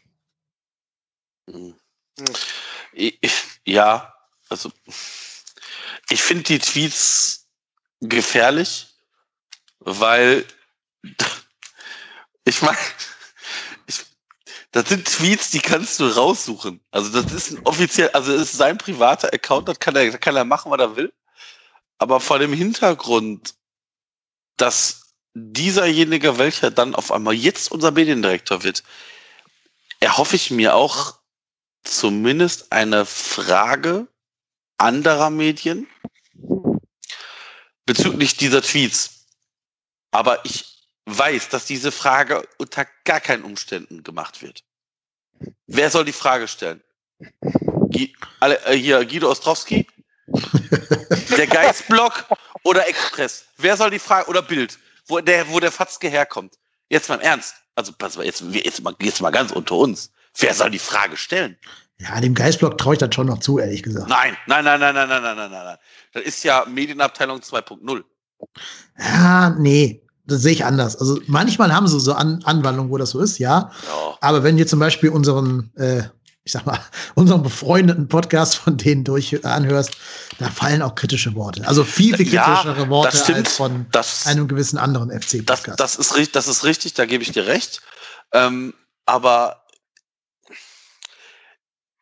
also ich meine das auch gar nicht böse den anderen also was heißt den anderen Kollegen? Das ist ja Quatsch. Ich, wir sind ja keine Kollegen. Also ne, das sind, das sind, wir sind Feinde. Also ich mein, Feinde. Nein, nein, nein, nein, nein, nein, nein. Ich meine jetzt nicht auf Podcast-Kollegen, sondern das sind, das sind ja Journalisten. Ja, ja, ne? So die, die, die, diesen Podcast, also die, diese beiden Podcasts, also den Express-Podcast und den, den Geistblog-Podcast als Nebenprodukt haben. In erster Linie sind das Journalisten, die für den FC, mit dem FC arbeiten. Sich da jetzt vielleicht nicht direkt am gefühlt ersten Tag mit dem neuen Mediendirektor das Kriegsbeil auszugraben, das kann ich verstehen. Ähm, ich würde es mir wünschen, dass es auch nachgefragt werden würde, bin mir aber, denke ich mal, relativ bewusst, dass das höchstwahrscheinlich nicht passieren wird. Ja, ich, also eine also Stellungnahme, was Dennis eben gesagt hat, fände ich ganz gut dazu. Ne? Ähm, dass das äh, kommen, ja, es, es wurde jetzt ja schon hier geleakt und äh, es wird wahrscheinlich auch beim FC jetzt auch überall bekannt sein. Ähm, dementsprechend wäre es praktisch clever, da eine Stellungnahme von dem, von dem jungen Mann abzugeben. Aber äh, andersrum, wenn ich überlege, wenn das jetzt neun Jahre her ist, der ist 38, war er 29. Wenn ich überlege, was ich mit 29 bei Facebook gepostet habe und so weiter, ähm, ja, wenn ich darauf heute angesprochen werde, würde ich auch einfach nur sagen, ja, ich war damals jung und tut mir leid und ich bin in der Zeit auch reifer und erfahrener geworden. Ja, klar, ähm, das, das, meine ich ja damit, dass ich extra auch die Jahreszahlen dazu gelesen habe. Es war schon Absicht, um klarzumachen, dass es nicht gestern war, ne, sondern wirklich mhm. zur Not als Sünde der Jugend noch abgetan werden kann, genau wie die Anstellung bei der Bild, gerade wenn die halt das Studium für einen dann schon ähm, finanzieren. Aber ähm, was ich mich noch, ähm, was ich dazu sagen will, diese Art der Rehabilitation setzt halt schon Auseinandersetzungen damit voraus. Und wenn er es öffentlich postet, öffentlich tweetet, dann muss das schon auch öffentlich eingeordnet werden. Und da denke ich schon, dass jetzt vielleicht, du hast, Marco, du hast schon recht, dass natürlich nicht die Bild Köln danach fragen wird, vollkommen klar. Aber gut, wir haben eine gewisse Reichweite hier mit diesem Podcast. Wir haben jetzt hier diese Frage erstmal gestellt. Ich weiß, dass fc.com da 100 pro was zu schreiben wird. Ähm, ich hm. kann mir auch vorstellen, dass zum Beispiel die wilde Horde da vielleicht mal ein Banner mit diesen Tweets drauf kopiert, oh irgendwo oh ja. hinhängt. Also man kann da schon auch ohne jetzt Journalist und in den Pressekonferenzen zu sitzen, dafür sorgen, dass das Thema nach außen wahrgenommen wird. Okay, ja, ja, okay, das stimmt. Das ist richtig. Also mich würde mich würd jetzt halt einfach freuen, wenn, wenn das nicht komplett unkommentiert einfach das durchgehandelt werden würde. Und äh, wie gesagt, kennen ja aber nun mal den FC, also der FC als, als sein Arbeitgeber wird einen Teufel tun und das in irgendeiner Weise freiwillig anbringen auf der Pressekonferenz könnte ich mir nicht, also kann ich mir jetzt aktuell nicht vorstellen, dass das einer fragt. Klar, wenn, wenn FC.com oder die aktive Fanszene da was macht.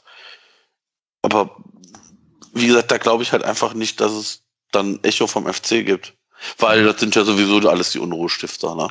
Ja. Ob der Unruhestifter-Podcast, die Unruhestifter vom Fansign oder die Unruhestifter vom, vom Stehplatzbereich. Ja, äh, ja, es ist ja wirklich so ein Bubble-Ding, ne? Also, ja, wir sind ja in einer gewissen Twitter-Bubble drin, wo zum Beispiel auch Wert auf so Haltung in Medien gelegt wird oder auch Medienkritik gelegt wird. Ich kann mir zum Beispiel schon auch vorstellen, dass so ein Max vom Rasenfunk das Thema aufgreifen wird. Da kann man auch mal entsprechend für sorgen, dass er das mitkriegt, wenn er das nicht schon eh weiß. Ähm, so in dieser Bubble kann ich mir das schon vorstellen. Ob sie jetzt tatsächlich so die Außenwelt erreicht, also außerhalb unserer kleinen Bubble hier. Das glaube ich halt nicht. Das sei in der Tat dahingestellt. Man muss aber auch dazu sagen, jetzt bei allem, bei allem, was wir jetzt hier besprechen, der hat jetzt auch nicht den Holocaust geleugnet, der Mann. Ne? Also nein, nein, das ist, ist jetzt alles okay. Ich finde die Bild mega scheiße und ich fasse nichts an, wo Springer draufsteht.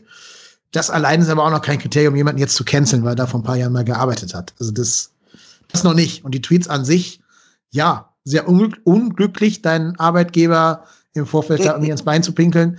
Aber ähm, ja, wie gesagt, alles noch so im Rahmen der privaten Meinungsäußerung und noch nicht irgendwie komplettes Ausschlusskriterium, finde ich jetzt persönlich.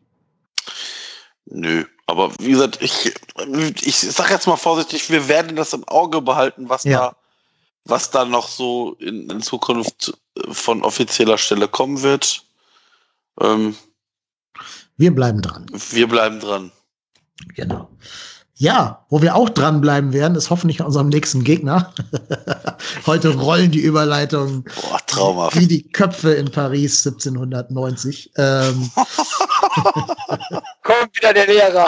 ja, ja, aber ich bin kein Geschichtslehrer, das ist einfach nur Privatwissen. Ja, ja, ja, ja. ja, ja. ja. Ja, Ich ja. habe einfach, ich hab einfach mal Marie Antoinette mit Kirsten Dunst gesehen. So. Ähm, Richtig.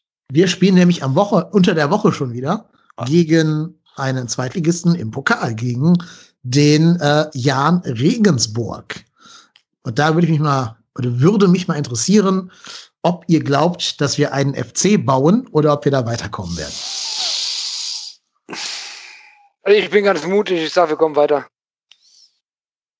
Ich weiß zwar noch nicht genau, was mich daran jetzt glauben lässt, aber allein die Hoffnung sagt, wir kommen weiter.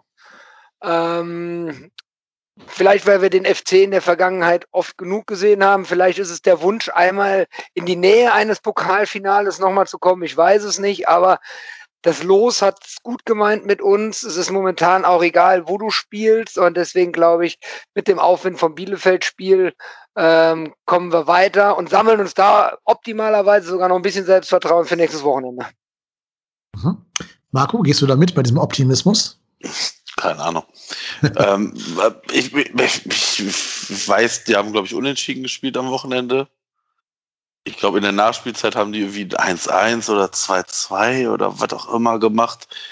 Äh, Ich wüsste gar nicht, wo die stehen. Ich gucke jetzt gerade. Ja, pass auf, ich, ich kann dich da erhellen. Die haben in der 97. Minute ein Tor gegen äh, Markus Anfang geschossen. Genau, gegen Darmstadt, ne? Weißt du auch, wer der Torschütze war? Ja, klar.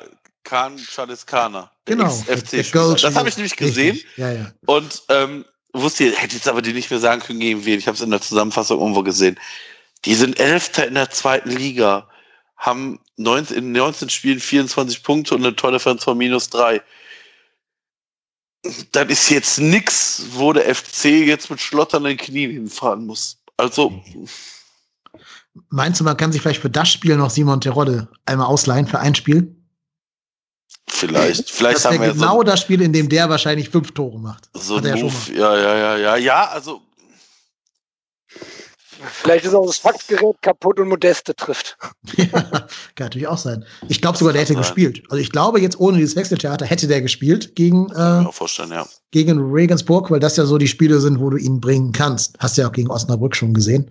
Da hat er auch das goldene Tor dann gemacht. Also ähm, hätte ich fast noch glauben können. Was mir so ein bisschen Hoffnung macht, ist, gut, wir haben jetzt nicht den allerausgewogensten Kader, aber ähm, wir haben halt einen Kader, der uns schon erlaubt, ein paar Jungs reinzuwerfen, die jetzt länger nicht gespielt haben und die trotzdem jetzt gegen Regensburg ähm, mithalten können. Also Thielmann hat lange schon nicht mehr von Anfang an gespielt. Der müsste fit und, und bereit sein, Gas zu geben. Du kannst Max Meyer mehr Spielzeit geben, um jetzt mal so langsam ranzukommen an die Mannschaft. Dennis hat noch was im Tank, weil er jetzt so lange nicht gespielt hat da in Belgien. Ähm, du kannst vielleicht auch mal wieder Sully in die Startelf holen. Äh, Ihr merkt, ich, ich mag Sully, ne? Also deswegen, deswegen laber ich ihn hier jetzt rein. Ich weiß nicht, was mit Hector ist, ne? Ob der, äh, wie fit der ist und wie fit der nicht ist, aber er schonen wird jetzt weiterhin gegen Regensburg. Ja, aber so kannst du halt ein bisschen was tun. Jetzt Jakobs und Katterbach waren ja ausgeruht, weil sie länger nicht mehr, zumindest Jakobs länger nicht mehr gespielt hatte. Also du kannst schon noch mal ein bisschen, bisschen hin und her rotieren. Auch Elvis müsste ja noch relativ fit sein. Ähm, ja, du kriegst da schon einen Kader auf dem Platz, wo du sagst, die könnten dir jetzt vielleicht ähm, helfen, den Zweitligisten zu bespielen.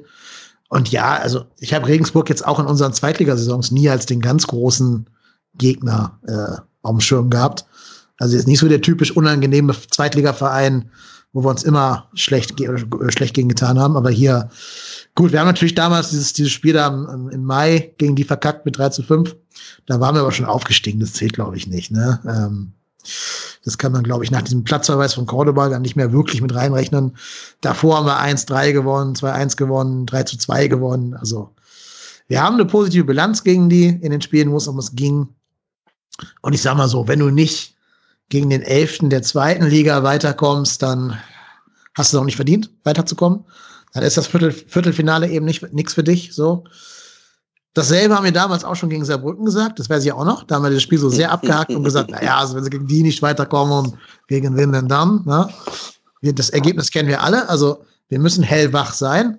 Aber wie gesagt, ich glaube, das, was Gistol eben kann, ist schon so die Mannschaft auf einzelne besondere Spiele vorzubereiten. So diese, diese Do-or-Die-Spiele, diese All-or-Nothing-Dinger. Tod oder Gladiolen, wie äh, äh, Van Gaal gesagt hätte.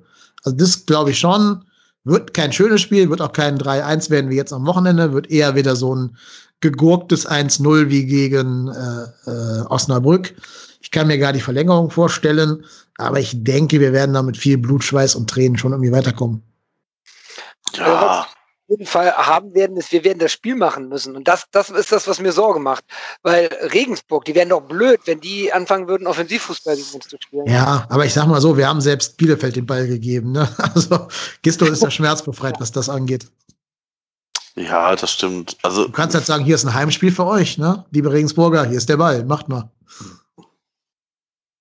Ja, also ich bin gespannt. Also ich, das kann, das kann in, in alle Richtungen, das kann sein, dass wir da den FC machen und richtig vergurken. Kann aber auch sein, dass du nach 20 Minuten 2-0 führst und dann das Ding nach Hause schaukelst. Also ich, ich kann Regensburg null einschätzen. Also deshalb habe ich gesagt, keine Ahnung, ich, ich kann es wirklich nicht. Ich weiß nicht, was die überhaupt für Fußball spielen. Ich kenne bis auf Charles Kana da keinen im, im Kader. Also ich, ich ehrlicherweise habe ich mir auch keinen Bock, den Kader da jetzt anzugucken, weil ich mir denke so, ja, da werde ich wahrscheinlich sowieso jetzt nicht so sonderlich viele Leute von kennen. Ich mache es jetzt trotzdem und äh, Da bin ich immer gespannt. Live-Experiment. Welche Spieler Kader. von Regensburg kennt der Ruhrport Hennis? Ja, Kevin Kunz, Alexander Meyer, Alexander Weidinger. Kenne ich nicht ein Tor davon. Fängt schon gut an. Beste Verband Kraftmeier, wer weiß. Jan Niklas Beste, Verteidiger, Jan Elvedi. Der ist, glaube ich, von Bremen ausgeliehen, ne? der Beste, den kenne ich. Keine Elvedi ist, Elvedi ist Gladbacher? Nein, nein, das ist der Bruder. Ach, der Bruder. Ach, der Bruder. Oliver Heinz, Scott Kennedy, Sebastian Nachreiner, Markus Palionis, Benedikt Saller. Mhm. Tom Bark. Der, Saller, der war doch mal, ist das der, der bei Mainz mal war? Das kann ich dir jetzt sagen. Ja, ja der war mal ja. bei Mainz. Ja, ja. Ja, aber das ist jetzt, also jetzt, pass auf, das ist jetzt nicht äh, einer von den Bruchweg Boys, ne? Oder keine Ahnung was. Also dann spielen im Mittelfeld Tom Bach, Max Besuschkow, Jan George, Benedikt Gimber, Florian Heister, Christoph Moritz, der sagt mir was. Den oh, kennen wir als, als alter Hamburger, kennen wir den, genau. Genau. Aber da ja auch nicht die ganz großen Bäume ausgerichtet. Nein, absolut nicht. Hatte ein gutes Spiel beim HSV, wo alle gesagt haben, jetzt ist er endlich angekommen, aber. Ja, vor der HSV-Karriere ein gutes Spiel, dann haben sie ihn gekauft. Ja, ja, klar. Also dann, dann haben die noch Aaron Opoku, Sebastian Stolze, Albion Vrenezi, Nikolas Wähling.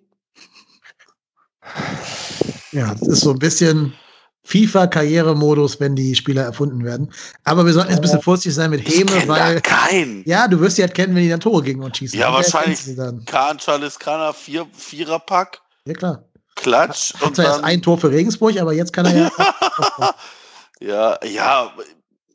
Nein, also das ja, ist, jetzt, ist, jetzt, keine Truppe, vor der du vor Angst erzittern musst, aber du musst halt vorsichtig sein. Ich weiß nicht, Jetzt muss ich, ich weiß auch gar nicht, gegen wen die da vorgespielt haben. Ernsthaft, Regensburg, jetzt mal im Ernst, ne? 2-0 verloren. Also, und St. Pauli überzeugt jetzt auch nicht davon, dass sie äh, eine brillante Saison spielen. Das muss man auch sagen. Nee, aber komm langsam ins Rollen. Ja, das stimmt. Regensburg hat gegen Wiesbaden im Elfmeterschießen in der zweiten Runde gewonnen und in der ersten Runde haben sie gewonnen gegen. Ja, gegen wen haben sie denn gewonnen? Gegen Karls, äh, Kaiserslautern in Elfmeterschießen. Ja, aber das zählt nicht. Also, gegen Kaiserslautern gewinnen ist. ist ja, aber, aber das heißt, wir dürfen, nicht in das, wir dürfen also nicht ins Elfmeterschießen kommen. Nee, das würde ich nicht empfehlen, weil das verlieren wir auf jeden Fall. Da kannst du jetzt ja. von ausgehen.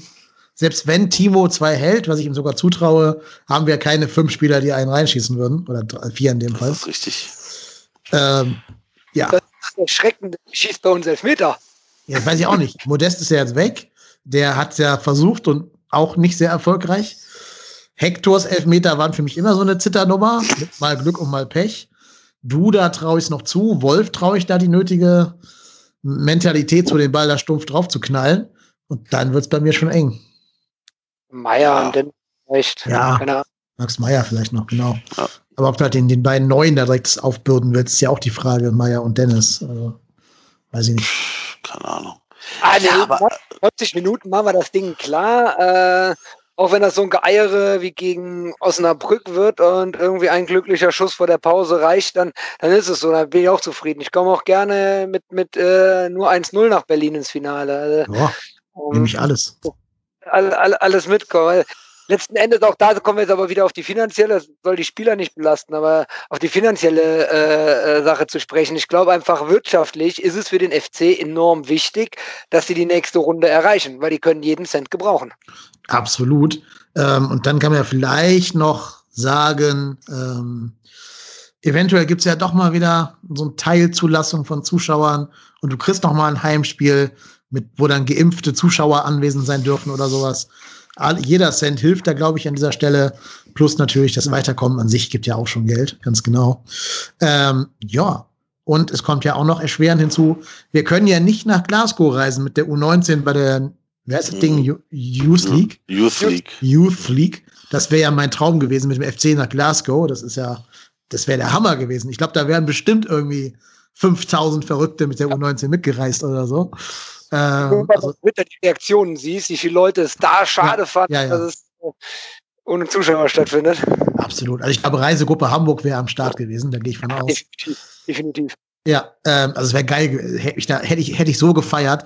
Auch noch in Glasgow, also Schottland eh mega geil. Ähm, vielleicht noch so ein Abstecher nach Edinburgh rüber, rüber. super geil wäre das geworden. Aber hier scheiß Corona, fick dich. Äh, leider wird das nichts werden. Deswegen müssen wir dann halt zwangsläufig die Herrenmannschaft nach Berlin begleiten, wenn wir bis dahin geimpft sein sollten. Du je, hör auf, ich, ich träume gerade davon von irgendeinem, aber aber wir wissen doch alle, wie das ausgehen würde. Du spielst DFB-Pokal, dann ist das erste Spiel, wo Zuschauer irgendwie äh, zugelassen sind. Dann spielst du wahrscheinlich gegen Red Bull Leipzig und verlierst 7-0. Aber hast ein Heimspiel dann gegen Leipzig. Also ganz ja, Olympiastadion ist Ja, gut, weiß. aber dann weiß ich nicht, ob ich, ja. Gegen Arsenal haben wir auch verloren, kannst doch keinen mehr. Ja, aber ja, ja, ja, okay. Das Spiel haben wir gewonnen. Das Rückspiel, ja, ja, in Müngersdorf, ja, ja, klar. Das haben wir gewonnen, ja. Ja, das finde ich sensationell, aber irgendwie ist dieses Spiel im kollektiven Gedächtnis nicht so präsent wie das, das 1-3. Kann, es ja auch nicht, weil das Ganze herum in London, ich war leider selber nicht vor Ort, aber Nein, die Bilder äh, im Internet, die haben Gänsehaut hervorgerufen. Ja, absolut. Also ich weiß nicht, wie oft ich an diesen, dieses Wochenende oder dieses Ende der Woche Trip-Dingsbums da zurückgedacht habe. Das war schon der Hammer. Was ich ein bisschen schade fand, ist, dass viele Leute, die da waren, habe ich erst später kennengelernt und noch nicht in London schon gekannt.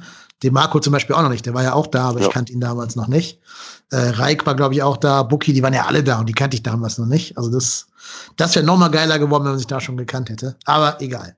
Lass uns mal nicht über die Schatten der Vergangenheit reden. Du sagst also hier, Jan Elvedi ist der Bruder von Nico Elvedi von Gladbach. Ich glaube, ja, würde ich mal tippen. Ja, okay. Ich setze hier halbe Quellenprinzip. Ja, okay, reicht auch, weil unser nächster Gegner ist ja Borussia Mönchengladbach oh, in der Bundesliga. Was jetzt eine Überleitung. Aber dafür habe ich jetzt gearbeitet. Die habe ich jetzt echt gearbeitet für diese Überleitung. Ja. Ja, und da müssen wir uns nicht mehr auf unser Halbwissen verlassen und nicht hier halbe Quellenprinzip. Da haben wir eine kompetente Einschätzung von einer Gladbach-Expertin bekommen. Marco, dir gehört erstmal das Wort. Richtig. Ähm, jetzt muss ich gerade mal gucken, wie sie bei Twitter heißt. Polyvalenz. Äh, Polyvalenz, Polyvalenz, genau. Richtig. Ähm, vielen, vielen Dank für deine Zusendung äh, an die Yvonne.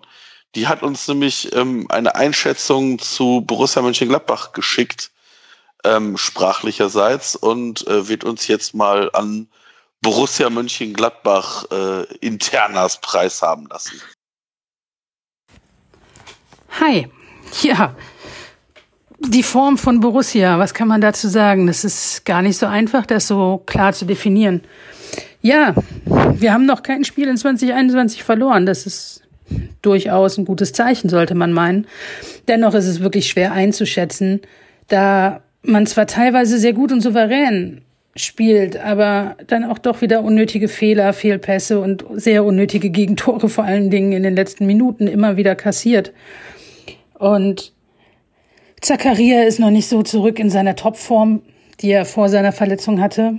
Dafür Kramer und Stindel allerdings sehr stark. Auf ähm, die wird es natürlich auch wieder ankommen gegen den FC. Das Derby ist auch immer etwas Besonderes. Also ich hoffe, dass ähm, alles sehr, sehr friedlich und fair auf dem Platz und auch neben dem Platz ablaufen wird. Aber dass ähm, die Spieler selbst natürlich nochmal mit einer ganz anderen Motivation in so ein Derby reingehen, kann man sich schon vorstellen. Da heißt es dann natürlich, dass man in Gladbach die Souveränität ein bisschen beibehält und geduldig spielt und auch den FC nicht unbedingt ähm, ja dazu kommen lässt, wichtige Schlüsselspieler wirklich komplett rauszunehmen aus dem Spiel von uns, weil wir haben jetzt zum Beispiel gesehen, dass in unserem letzten Spiel gegen Union, dass viele Offensivaktionen erst wirklich funktionierten, als Stindel mit auf dem Platz war und mit dirigiert hat und dementsprechend Stindel in dieser Saison auf jeden Fall einer der wichtigsten Spieler in Gladbach. Ähm, Borussia hat halt immer noch die Schwachstelle Standards. Also zwar trifft Gladbach jetzt auch mal nach Standards, allerdings kassiert Gladbach auch immer weiter nach Standards. Und das kann durchaus ein Problem werden. Hoffentlich nicht, aus meiner Sicht. Ähm, ja, tatsächlich, wie gesagt, ist es wirklich schwierig, die Gladbacher da einzuschätzen, welche wir auf dem Platz sehen werden. Denn entweder wird es ein wirklich hervorragendes Spiel der Borussia und für den FC wirklich sehr, sehr schwierig zu lösen. Oder aus Gladbacher Sicht haben wir Pech und sehen wieder sehr, sehr viele unnötige Ballverluste im Mittelfeld. Und dann wird's nach hinten raus natürlich dann wieder ein bisschen kritisch. Also ich bin gespannt und hoffe natürlich auf ein anderes Ergebnis, als ihr hofft, aber vor allen Dingen hoffe ich auf ein faires Spiel. Tja, also vielen Dank an äh, die Ed Polyvalenz auf Twitter. War auch ein sehr netter Kontakt mit ihr, also wirklich total toll. Sehr darüber gefreut. Leider natürlich Anhängerin des falschen Vereines, aber da kann sie vermutlich selber auch nichts für. Ähm, ich finde schon mal die Nachricht gut, dass die anfällig sind nach Standards, weil das Einzige, was wir können, sind ja Standards. Also insofern, vielleicht ergänzt sich das ja. Ja, aber so richtig eine Hoffnung, dass wir das Ding gewinnen, habe ich leider nicht. Ich habe noch eine Zahl für euch, die euch jetzt leider ein bisschen traurig machen wird. Das ist tatsächlich schon das dritte Derby gegen Gladbach ohne Fans. Das dritte. Stimmt, es war das erste, ja. allererste Geisterspiel in der Bundesliga, ne? ah, ja, stimmt. Das stimmt. Ja, ja, klar, es ist ja schon eine Rückrunde. Ganz genau. Das erste Post-Corona-Spiel. Ähm, ja. Das, ja, genau, wegen dem Sturm ist es ausgefallen mhm, und dann, genau. ja, dann war, das, ja. war das genau noch, noch kurz vor dem ersten Lockdown, wo es hieß, nee, nee, kein, wir wissen nicht, was auf uns zukommen wird. Genau, das ne? war die Situation, wo noch manche vor Fans gespielt haben. Ich glaube, Leipzig noch in der Champions League und so, manche schon nicht mehr. Und bei Gladbach eben, es war, glaube ich, ein Mittwochabendspiel, also ein Nachholspiel. Mhm. Und da standen ja die Gladbach-Fans dann vor dem hässlichen Stadion da, haben sich da feiern lassen, als wäre es die Meisterschaft gewesen. Aber da waren schon keine Fans mehr auf den Rängen erlaubt. Genauso ja. ja nicht wie bei dem Derby jetzt in der Hinrunde. Ja, und insofern müssen wir es jetzt schon zum dritten Mal ohne Fans äh, ertragen, wie wir gegen Gladbach wahrscheinlich verlieren werden. Oder hat jemand von euch Hoffnung, dass wir das Ding nicht verlieren? Pff, schwierig. Ähm, Die einzige Hoffnung ist Standard. Ja, Standards und ja. dann Glück und gut verteidigen und ja, so ein Dortmund. Ja, aber ja, aber ich sag mal, gut verteidigen, ne? Das hast du jetzt aber auch gegen Bielefeld gesehen, dass das halt über 90 Minuten auch nicht klappt, ne? Ich meine, da, da reicht, da reicht ein so langer Ball und also ich, ich gehe nicht mit großen Hoffnungen in das Spiel, weil wenn das, ich sage jetzt mal vorsichtig, normal läuft, wirst du da keine Schnitte haben, aber nochmal, das Spiel fängt mit 0-0 an und am Ende werden wir sehen, wo wir rauskommen. Also ich glaube, wir sind, das ist so ein Spiel, wo wir dem Gegner den, den Ball lassen können und wie gesagt, die Yvonne hat es gesagt, also wenn die Gladbacher haben auch schon durchaus den einen oder anderen Ballverlust in, in, in Spielen gehabt, wo man denkt so, uh, wenn das der Gegner schnell ausnutzt und das können wir, wir haben schnelle Leute und wenn wir da einmal zielgerichtet nach vorne spielen, halte ich es nicht für ausgeschlossen, da vielleicht auch mal ein Tor zu erzielen. Aber ob wir so ein Ding mal gewinnen, boah, weiß ich nicht. Also ein Punktverlust wäre, also ein Punktgewinn wäre schon, wäre schon für mich schon fast das höchste der Gefühle.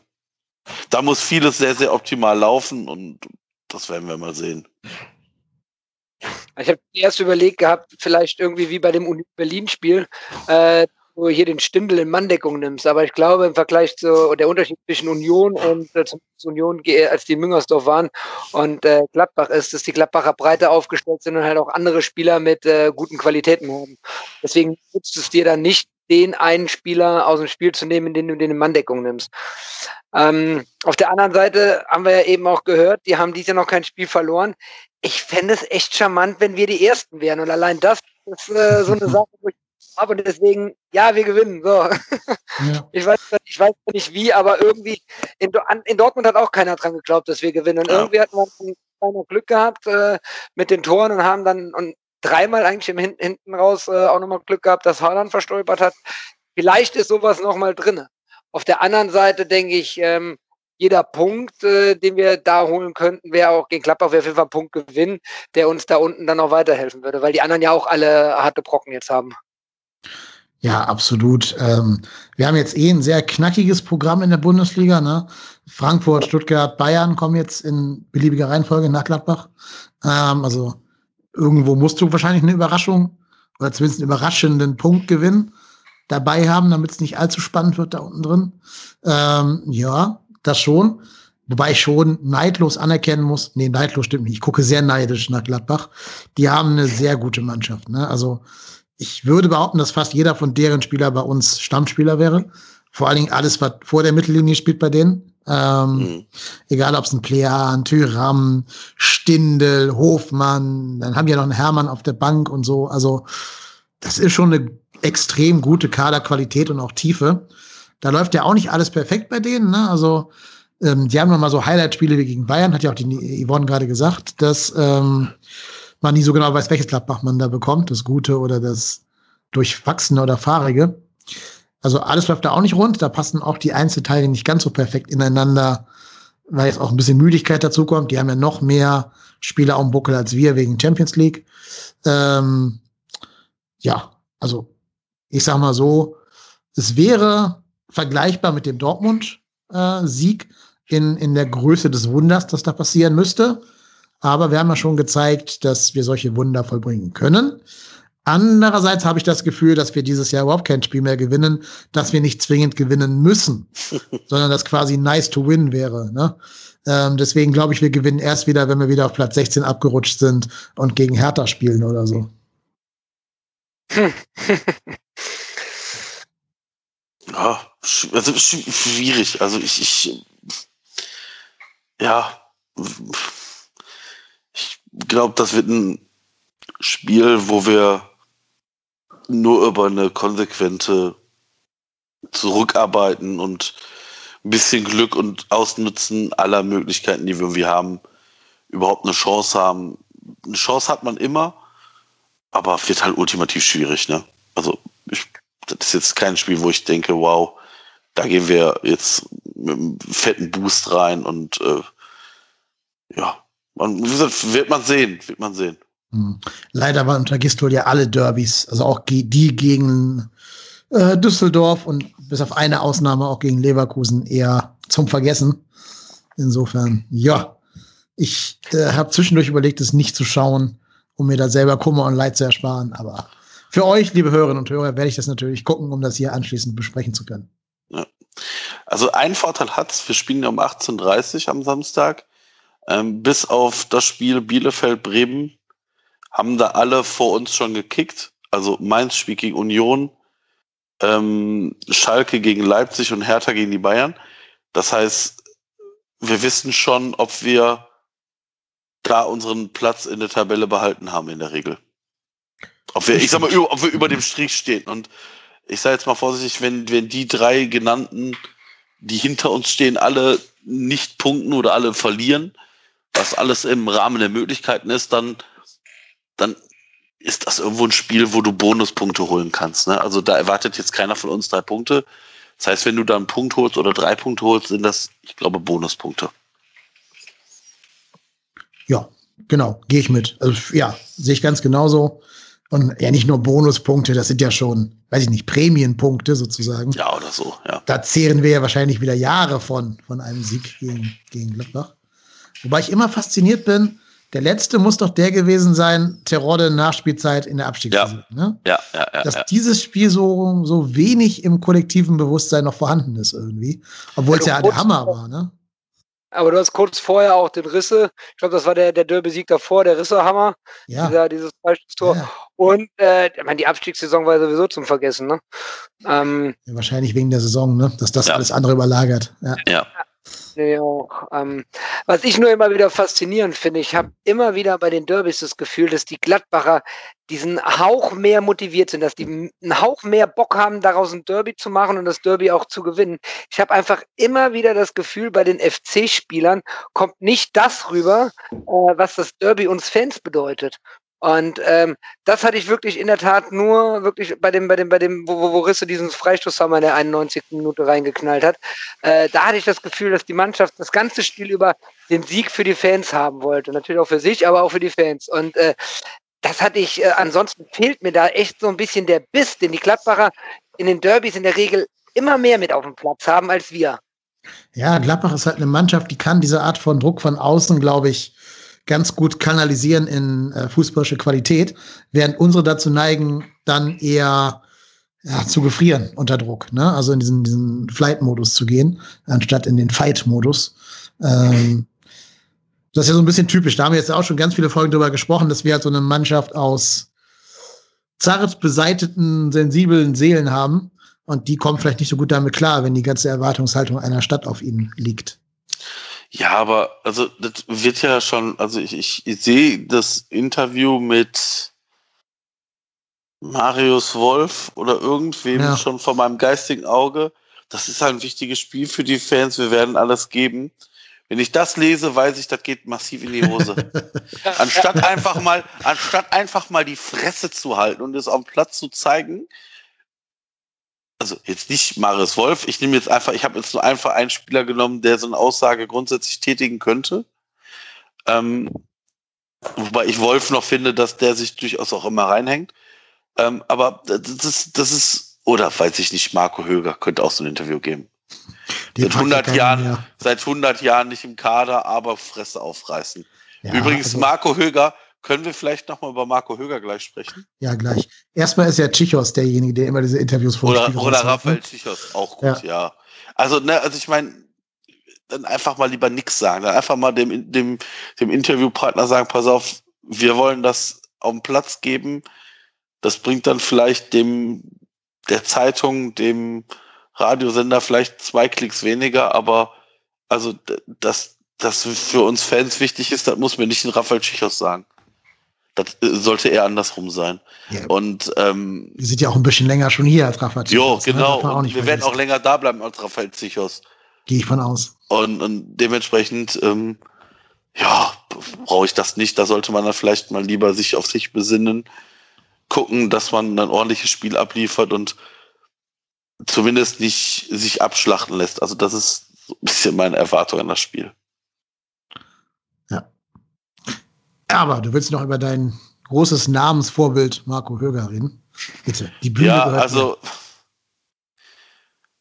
es gab ja jetzt Berichte, wonach Marco Höger ein, Angeb ein Angebot aus der zweiten Liga vorlag und Marco Höger dieses nicht annehmen will. Oder nicht angenommen hat, abgelehnt hat, um in Köln zu bleiben und hier sein fürstliches Gehalt weiter verdienen zu dürfen ähm, wenn Marco Höger noch einmal irgendwas sagt, dass dieser Verein ihm wichtig ist, auch dann fahre ich nach Köln und dann treffe ich gerne Marco Höger. Kann er mir dann gerne mal in die Augen sagen, äh, was der Verein ihm, wie, wie der Verein ihm am Herzen liegt, weil wenn ich doch, also ich, ich verstehe das nicht. Wenn mir der Verein so am Herzen ist, dann und ich noch versuche, ein bisschen Fußball zu spielen und nicht meine Karriere schon gefühlt abgeschrieben habe, dann sage ich einfach mal, okay, FC, das war's für mich, weil das Marco Höger noch eine Minute diese Saison für uns spielen wird. Sei denn, wir sind vor dem letzten Spieltag gerettet, sehe ich nicht. Und dass der, wie gesagt, nicht nach Paderborn wechselt, ist für mich ein Ding, wo ich denke, so, ja, alles klar, dann brauchst du auch vielleicht bei uns keinen Anstellungsvertrag, weil dann scheint dir der Verein nicht so am Herzen zu liegen.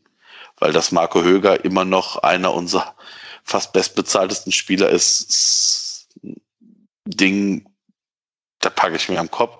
Da kann Marco Höger nichts zu, aber dann, wenn mir der Verein so wichtig wäre, dann würde ich vielleicht gucken, ob ich den Verein nicht sogar ein bisschen entlasten kann, indem ich nochmal irgendwo anders auflaufe.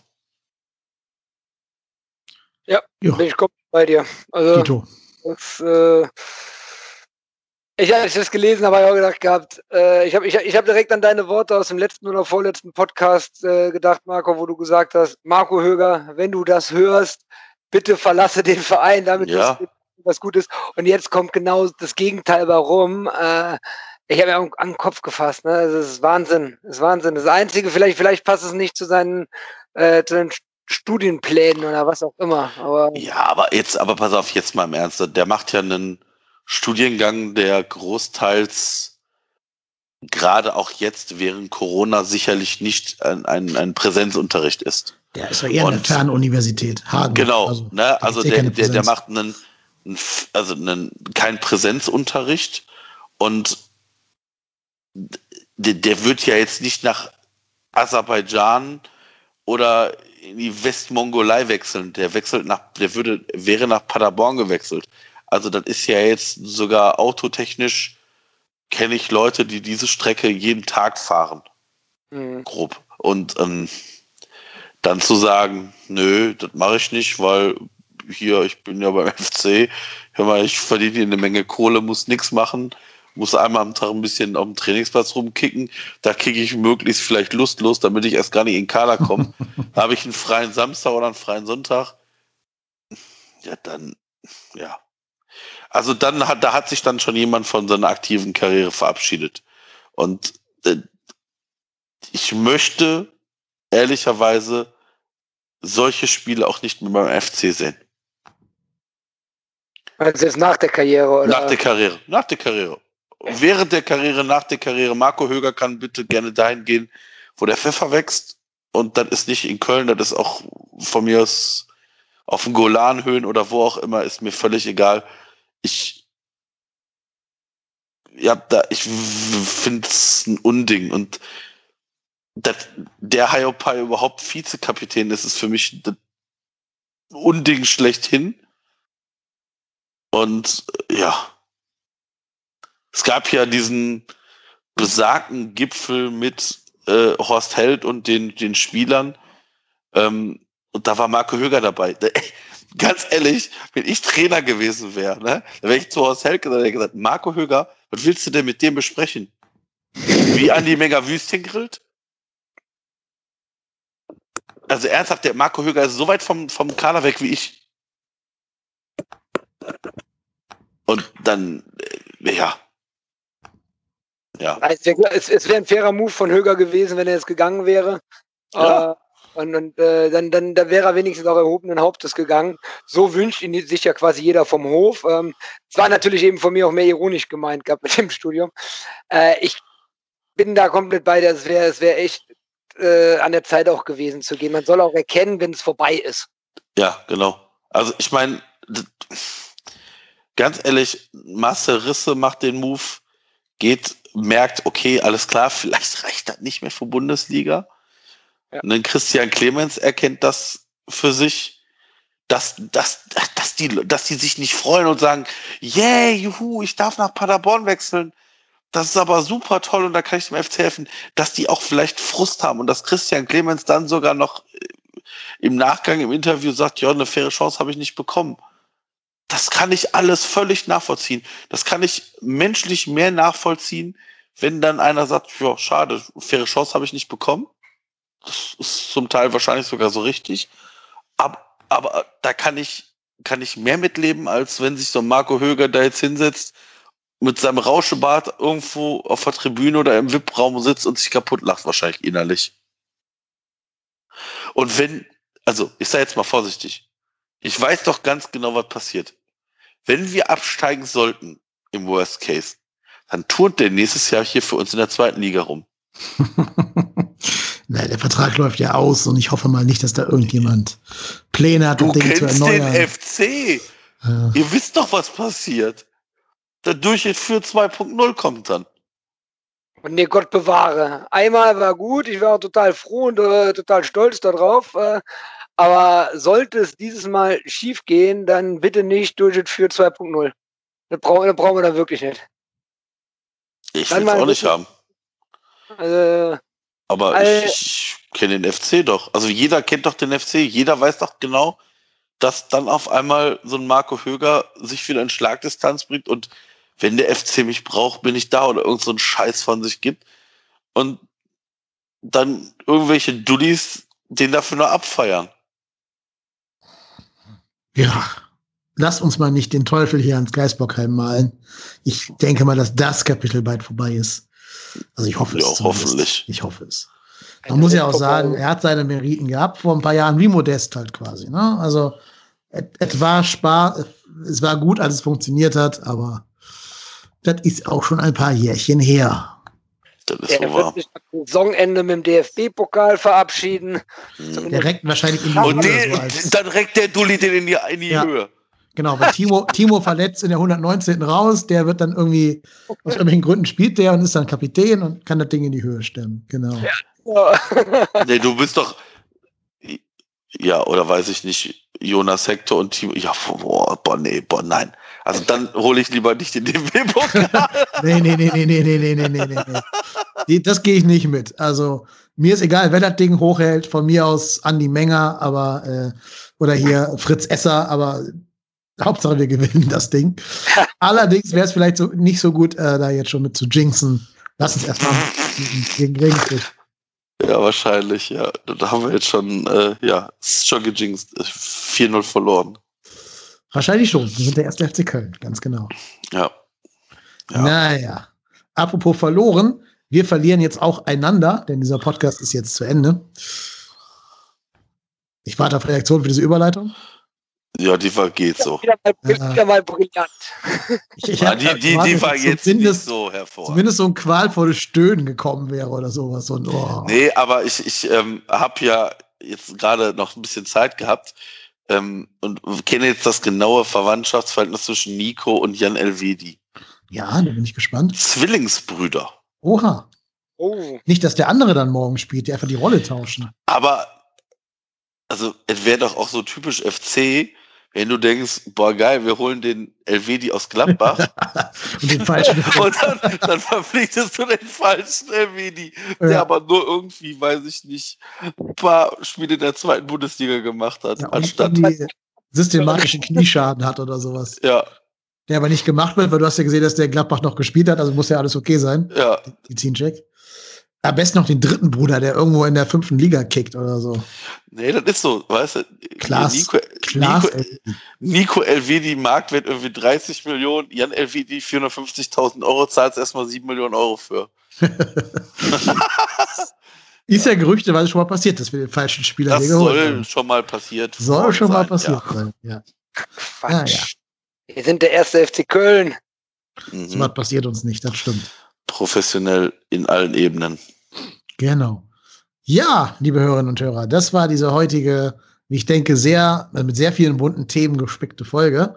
Ähm, vor allen Dingen würde uns freuen, wenn ihr, ne, also alle, die es betrifft und die das hier hören, die ganze Geschichte mit rund um Fritz Esser und seine Tweets und seine Bildvergangenheit nicht unter den Tisch fallen lasst, sondern da eben eine Aufmerksamkeit, eine Öffentlichkeit für schafft, in dem Rahmen, der dieser ganzen Geschichte nötig ist. Also muss es auch nicht höher jazzen, als es ist, aber man sollte schon mal kritisch erwähnen.